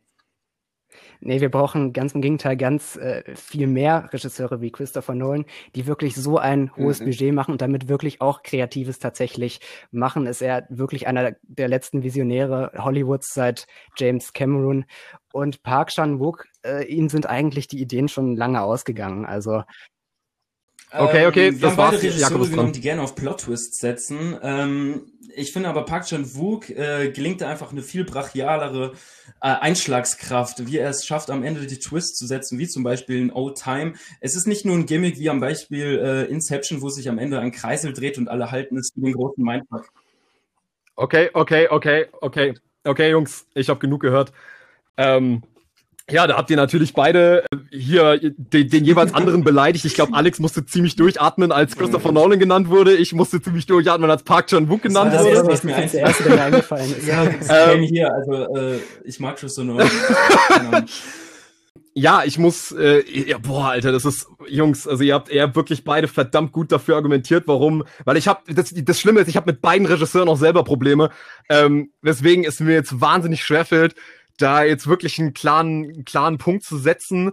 Aber ah, ich, es fällt mir wirklich schwer, das jetzt, das, das jetzt so zu sagen, aber ich finde, ah, ich, ich, ich finde aufgrund dessen, dass äh, Aaron noch ein klares Filmbeispiel gebracht hat, eben, dass er eben diesen Plot mit dieser Hypnose, dass er das so, ja, so, ge, so forciert und so konstruiert findet. Also, da hat er mir einfach noch mal ein ganz klares Beispiel genannt und Jakob, du hast vielleicht zu sehr gesagt, ja, alle von, alle von seinen Filmen ähm, sind ziemlich gut. Du hast so das On äh, was war das? Äh, Oldtime oder was das war, äh, das Beispiel genannt. Aber ich finde, äh, ja, äh, Aaron hat besser klar gemacht, warum jetzt sein Pick, äh, warum dieses mit dem, warum das mit der Hypnose ihm viel zu banal ist und warum diese Rache-Trilogie eigentlich nicht viel mehr äh, auszusagen hat, außer ja, man sollte äh, sich nicht rächen und ja, irgendwo liegt die Wahrheit im Blut. Deswegen gebe ich den Punkt äh, Aaron und Aaron und Alex, ihr seid jetzt bei dem Finale. Tut mir leid, Jakob, du hast keinen, du hast keinen Podcast-Partner-Bonus ja, bekommen. Äh, bessere gewinnt. Äh, viel Erfolg, Aaron, im Finale. Ah, danke. Äh, dir, Alex, auch natürlich. Also. Ja, Jakob, du kannst aber. mhm. Äh, ja, äh, aber Jakob, du kannst auch kurz da bleiben, weil ich werde wahrscheinlich, wenn die beiden mir zu gut argumentieren, dann werde ich wahrscheinlich kurz mal deine Hilfe brauchen. Äh, Jungs, dann gehen wir direkt in die Vollen. Ich hoffe, ihr seid bereit. Ähm, also, meine nächste Frage wäre an euch. So, welch, welch, was ist der beste Scorsese-Film? Goodfellas, weil äh, Scorsese hier ein außerordentlich guter Gangsterfilm gelungen ist. Er ist wirklich ganz hervorragend gedreht. Kameramann ist hier Michael Ballhaus, der wirklich ganz legendäre, einen ganz legendären One-Take da zum Beispiel schafft. Und auch ist der Film intelligent. Es geht hier sehr viel um Herkunft. Die äh, Hauptfigur hat so einen irischen Hintergrund und dadurch sind ihm die Türen verschlossen. Also ist das ein visuell bahnbrechender Film und auch noch ein sehr intelligenter. Oh Mann. Alex Dorf. Okay. Ja, Martin Scorsese's bester Film ist The Irishman, äh, weil es ist im Grunde alles, was ihn ausmacht. Es ist, es ist ein Heimspiel für ihn und gleichzeitig das, was ihn besonders macht, ist, dass sein Stil einfach runtergebrochen wurde auf die eigentlichen Werte. Es gibt keine showy Kamerafahrten, es gibt kein showy Editing. Es ist wirklich minimalistisches Kino, ein Kammerspiel, das sich über Jahrzehnte abspielt. Es ist eine Charakterstudie wie keine andere. technisch extrem modern und gleichzeitig bringt es die Oldschool und die New School zusammen wie kein anderer Film, den ich kenne. Ja, das Digitale okay, bringt er mir sehr schlecht eigentlich in diesen Film rein. Wir haben alle die Ges Gesichter gesehen, diese digital verjüngten und das sieht eigentlich überhaupt nicht gut aus. Und eigentlich beweist der Film auch eher, dass es so einen Film eigentlich überhaupt nicht mehr braucht. Also das ist ja eigentlich eine ziemlich große Quälerei, diese drei Stunden. Okay. Eine Quälerei? Alex? Come on. Du kannst nicht Goodfellas alles ernstens mögen, alles ernstens mögen und, und sagen, dass das eine eine, eine Quälerei ist. Das ist ein Film in einer Zeit, vor allem letztes Jahr, waren alle tollen Filme des Jahres mit junger Energie und es ist ein reines Wunder, dass es diesen Film eigentlich gibt in der Form. Halt, wie lange. Ah, okay. Shit. Das okay. war's, das war's, Alex. Das, das, ich, ich musste dich leider abwürgen. Ich habe dir schon zwei, drei Sekunden mehr gegeben. Ähm, also ich äh, ganz kurz, ich gebe den Punkt Aaron, weil ähm, er in meinen Augen relativ gut entkräftet hat, dass dieses, äh, dass, dass dieses, äh, was Scorsese halt mit in Irishman reingebracht hat, so ein bisschen dieses Old und New School zusammengebracht hat, dass das halt mit der Technik, die halt wirklich teilweise echt ein bisschen cheesy ist, dass das ein bisschen, äh, ja, auch, auch ein bisschen arg stolpert, die ganze äh, New School Sache mit dieser technischen Verjüngung. Und er hat mir relativ gut rausgearbeitet, warum Goodfellas halt wirklich nicht nur ein geiler Gangsterfilm ist, sondern weil halt eben auch so eine ja so eine gesellschaftliche Komponente hat, eben mit dieser Herkunfts, ähm, mit diesem Herkunftsaspekt von äh, Ray Liotta's Figur. Okay, äh, zweite Frage, Jungs. Was ist der gruseligste Horrorfilm aller Zeiten? Ich höre tippen, ich höre tippen. Wer googelt ja, ich möchte anfangen, das ist natürlich äh, Kaidan, ein japanischer Film von Masaki Kobayashi und einer meiner Lieblingsfilme, weil er dieses Geisterhafte auf eine ganz andere Art und Weise, wie wir es heute sehen, eigentlich verarbeitet. Also hier geht es um japanische Mythen, die da erzählt werden und äh, diese Geister treten eigentlich immer als eine Figur der Läuterung auf. Also immer wenn jemand, jeder hat, äh, verlässt zum Beispiel jemand seine Frau und äh, dann äh, wird er halt von den Geistern besessen und das auf eine visuell wirklich atemberaubende Art und Weise, wie man es aus dem heutigen Kino nicht kennt. Okay. Okay, Alles der klar. gruseligste Alex? Film aller Zeiten ist The Blair Witch Project, wenn man ihn in den Kontext seines Release-Date stellt. Und zwar ist Furcht neben Liebe die stärkste menschliche Emotion. Damit ein wahrer Schrecken ausgelöst wird, musst du vergessen, also in einem Film musst du vergessen, dass du einen Film siehst. Und kein anderer Film hat es in dem zeitlichen Kontext, in dem er rausgekommen ist, so sehr geschafft zu vergessen, dass du einen Film siehst, wie The Blair Witch Project. Das finde ich eigentlich überhaupt nicht, weil solche Clips, die könnte man sich auch gut auf YouTube oder so vorstellen. Klar, das macht jetzt vielleicht den, ein bisschen realistisch, aber dafür brauche ich eigentlich gar keinen ganzen Film sehen. The Blair Witch Project kam 1999 raus, musst du bedenken. Ganz andere Zeiten. Ja. okay. Ähm, ja, Jungs, also äh, ihr habt's mir jetzt natürlich verdammt einfach gemacht, dadurch, dass ihr zwei Filme genommen habt, die ah. ich beide nicht gesehen habe. Ähm, aber das ist ja kein Problem, das kann ja durchaus mal vorkommen. Ich habe jetzt auch mal auf die Argumentation geachtet und äh, auf dem Punkt muss ich äh, leider Aaron geben. Ähm, ich hätte gerne einen Ausgleich gehabt, einfach der, der, der, der, der Competitiveness halber, aber äh, da ist ja noch alles drin. Aber Aaron hat mir halt wirklich, äh, ja, auch für mich jetzt ganz gut äh, gesagt, warum jetzt sein Film äh, sozusagen gruselig ist und du hast mich zu sehr ein bisschen, Alex, du hast zu sehr für mich so diesen Zeichenaspekt mit reingehabt, so, dass der Film damals halt eine Neuerung war, aber das klang schon eher so ein bisschen als, so heute hat das nicht mehr so wirklich die Relevanz, weil äh, Aaron dir gut entgegen äh, argumentiert hat, das könnte auch heute ein YouTube-Video sein, was ich dir heute auch drehen kann mit ein bisschen Schwarz-Weiß-Filter und ich, ich lasse ein paar Bäume im Hintergrund wackeln und dann haben wir Blair Witch Project. Ähm, ich finde, das kam schon ganz rüber, deswegen geht der Punkt jetzt an Aaron, 2-0 Aaron, aber äh, es ist noch nicht alles verloren. Äh, Alex, ich setze auf dich. Ähm, mhm.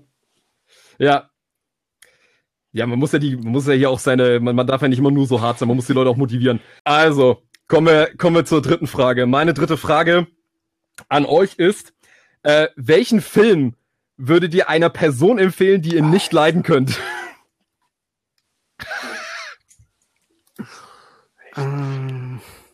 Ich würde Spring Breakers von Harmony Korine äh, empfehlen. Das ist mhm. eigentlich oberflächlich so ein Partyfilm, hat aber eigentlich auch ganz subversiven Charakter, wenn man den äh, dann auch versteht. Aber wenn ich den jetzt einem empfehle, den ich nicht mag, dann versteht er das natürlich gar nicht. Also äh, hat dann vielleicht eine ganz doofe Filmerfahrung, während ich den gucken kann und sagen kann, wow, das ist ganz beeindruckend. Also ich würde auf jeden Fall House of Jack Bild nehmen, nicht weil es ein schrecklicher Film ist, sondern weil es eine schreckliche Erfahrung ist. Natürlich nehme ich den Film, der die negativsten Emotionen aufwirft. Und in House of Jack Bild siehst du, wie Kinder getötet werden und Menschen erschossen werden in einer irrsinnigen Länge. Und das wünsche ich mir, dass das äh, eine, eine, eine Person ist, der ich keiner guten Filmerfahrung habe. Also ich finde, negativer als schlechte Gefühle sind eigentlich das Gefühl, hier überhaupt nichts äh, verstanden zu haben oder einfach einen Griff, einen Griff in die Lehre gehabt mhm. zu haben. Und das äh, besteht eben dann, wenn man Spring Breakers eben als normalen Partyfilm rezipiert. Spring Breakers hat tolle Ästhetik. House of Jack Bild ist einfach nur brutal. Naja, Lars von Trier. Hat nicht auch gute Ästhetik? Ah, nicht Spring Breakers Ästhetik, die ist fantastisch. Es ist, es ist farbig, es ist bunt und Haus der Jack Bill spielt, das Finale spielt in einem Kühlschrank.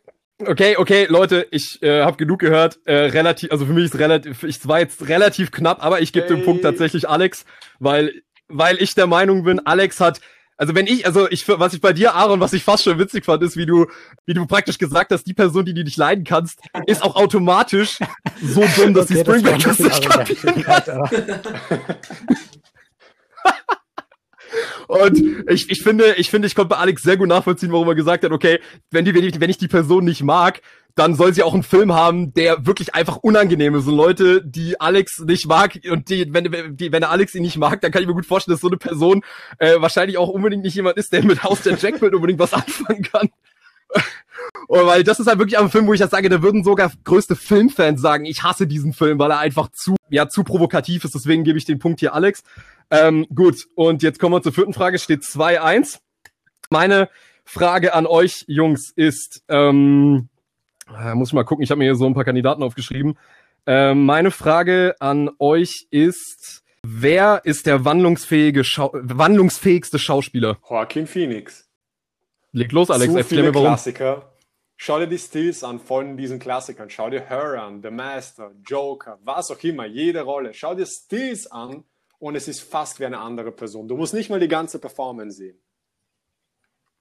Ja, also ich finde, es ist äh, Andy Serkis tatsächlich. Also er ist wirklich im wahrsten Sinne wandlungsfähig. Wir haben ihn ja schon als Gollum heute erwähnt gehabt. Auch ist er natürlich in Planet der Affen, spielt er dann eben auch einen Affen. Also wandlungsfähiger geht's ja überhaupt nicht. Ist er wandlungsfähig oder bietet ihm die Technik die Wandlungsfähigkeit? Wäre Andy Serkis vor 100 Jahren genauso wandlungsfähig gewesen? Ich bin mir nicht sicher. Joaquin Phoenix wäre es auf jeden Fall, weil er spielt in großen Budgets, in kleinen Budgets, mit Technik ohne Technik.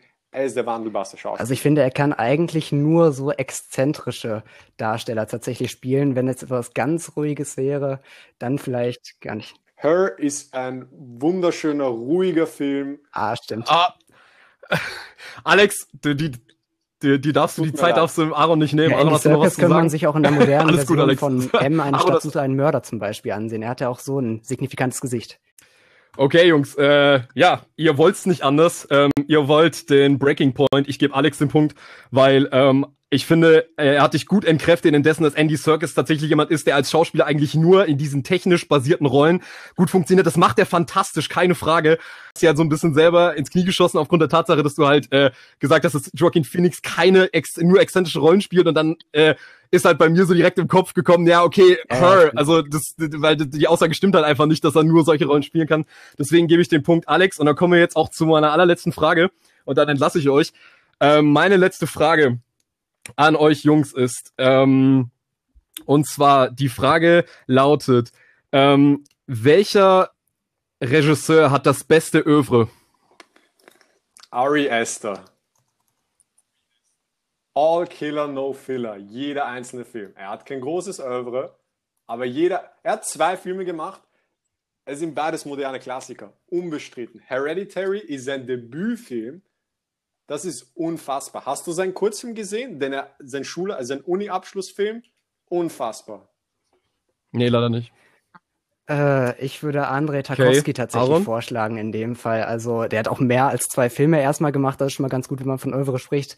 Und außerdem sind das, jeder einzelne Film hat seinen eigenen ganz kunstvollen äh, Charakterzug. Und Ari Esther bleibt, was die Geschichte angeht, ja immer noch relativ konventionell im Vergleich zu Tarkovsky. Die einzigen Leute, die sich heutzutage Tarkovsky-Filme ansehen, sind Filmnerds. Und Ari Aster-Filme schaut sich jeder an. So, ich habe Hereditary und Midsommar sind zwei der kunstvollsten kontemporären Filme und gleichzeitig verliert er nicht die Connection zu jeglicher Art von Zuschauer. Er nimmt Kulte, er nimmt Glauben, er nimmt ganz verstörende Sachen und er schafft es, sie auf eine sehr, sehr persönliche und emotionale äh, Basis zu bringen. Ja, ich finde, wir sollten Popularität hier nicht als Maß klar, ansetzen, bitte. zumal das, was Tarkovsky leistet, ist halt einfach auch äh, noch einige Ebenen höher ist als das, was Ari Aster, Ari Aster uns bietet. Und wenn es um Glauben und so geht, dann kann er auch da die besseren Bilder liefern. André, äh, darf ich nochmal? Okay. Äh, nee, das war's schon. Äh, ich, ich, das klang schon so, als hättest du jetzt so einen richtigen Mic-Drop ja, äh, Spruch gehabt, der ihn, der jetzt Aaron richtig zerfetzt hätte. Also darfst du es gerne sagen, damit wir es mal gehört haben, André aber ich werte das nicht. Also ziemlich eine Emotion, wenn wir über Emotionen sprechen, und das ist Verwirren. Oh, oh. Und Ari Aster hat in zwei Filmen geschafft, ein breiteres mm. Spektrum an Emotionen auszulösen als Andrei Tarkovsky in seiner ganzen Filmografie. Sorry, es tut echt weh. Das ja, sehe ich auch anders. ich auch anders. Aber halt, in Solaris ist auch ordentlich Gefühl und so dabei. Was, äh, Aber gut, la so lass mal die Judge vielleicht äh, urteilen. Ja. Ja, äh, ja, der Judge äh, hatte ja auch ein relativ klares äh, Urteil.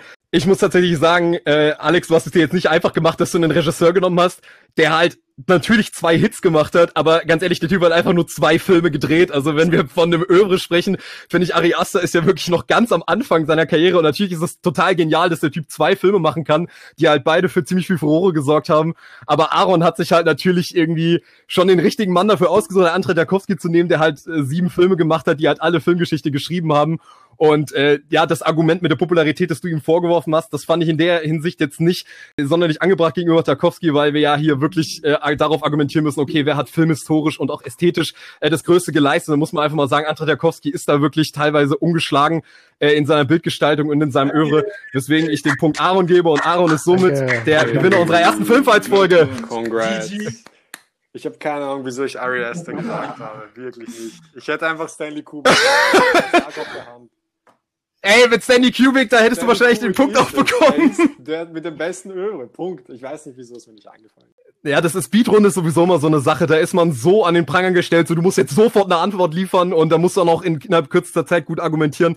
Das ist schon eine schwierige Sache. Aber Aaron, herzlichen Glückwunsch. Wenn ja, ich jetzt eine Trophäe Dank. hätte, würde ich sie dir geben, aber ich habe leider keine. Noch relativ gut hinkriege. Also, dass mir überhaupt was in den Sinn kommt. Aber danke, danke. Gut, genau. Ich kann natürlich auch Alle nur das Lob zurückgeben.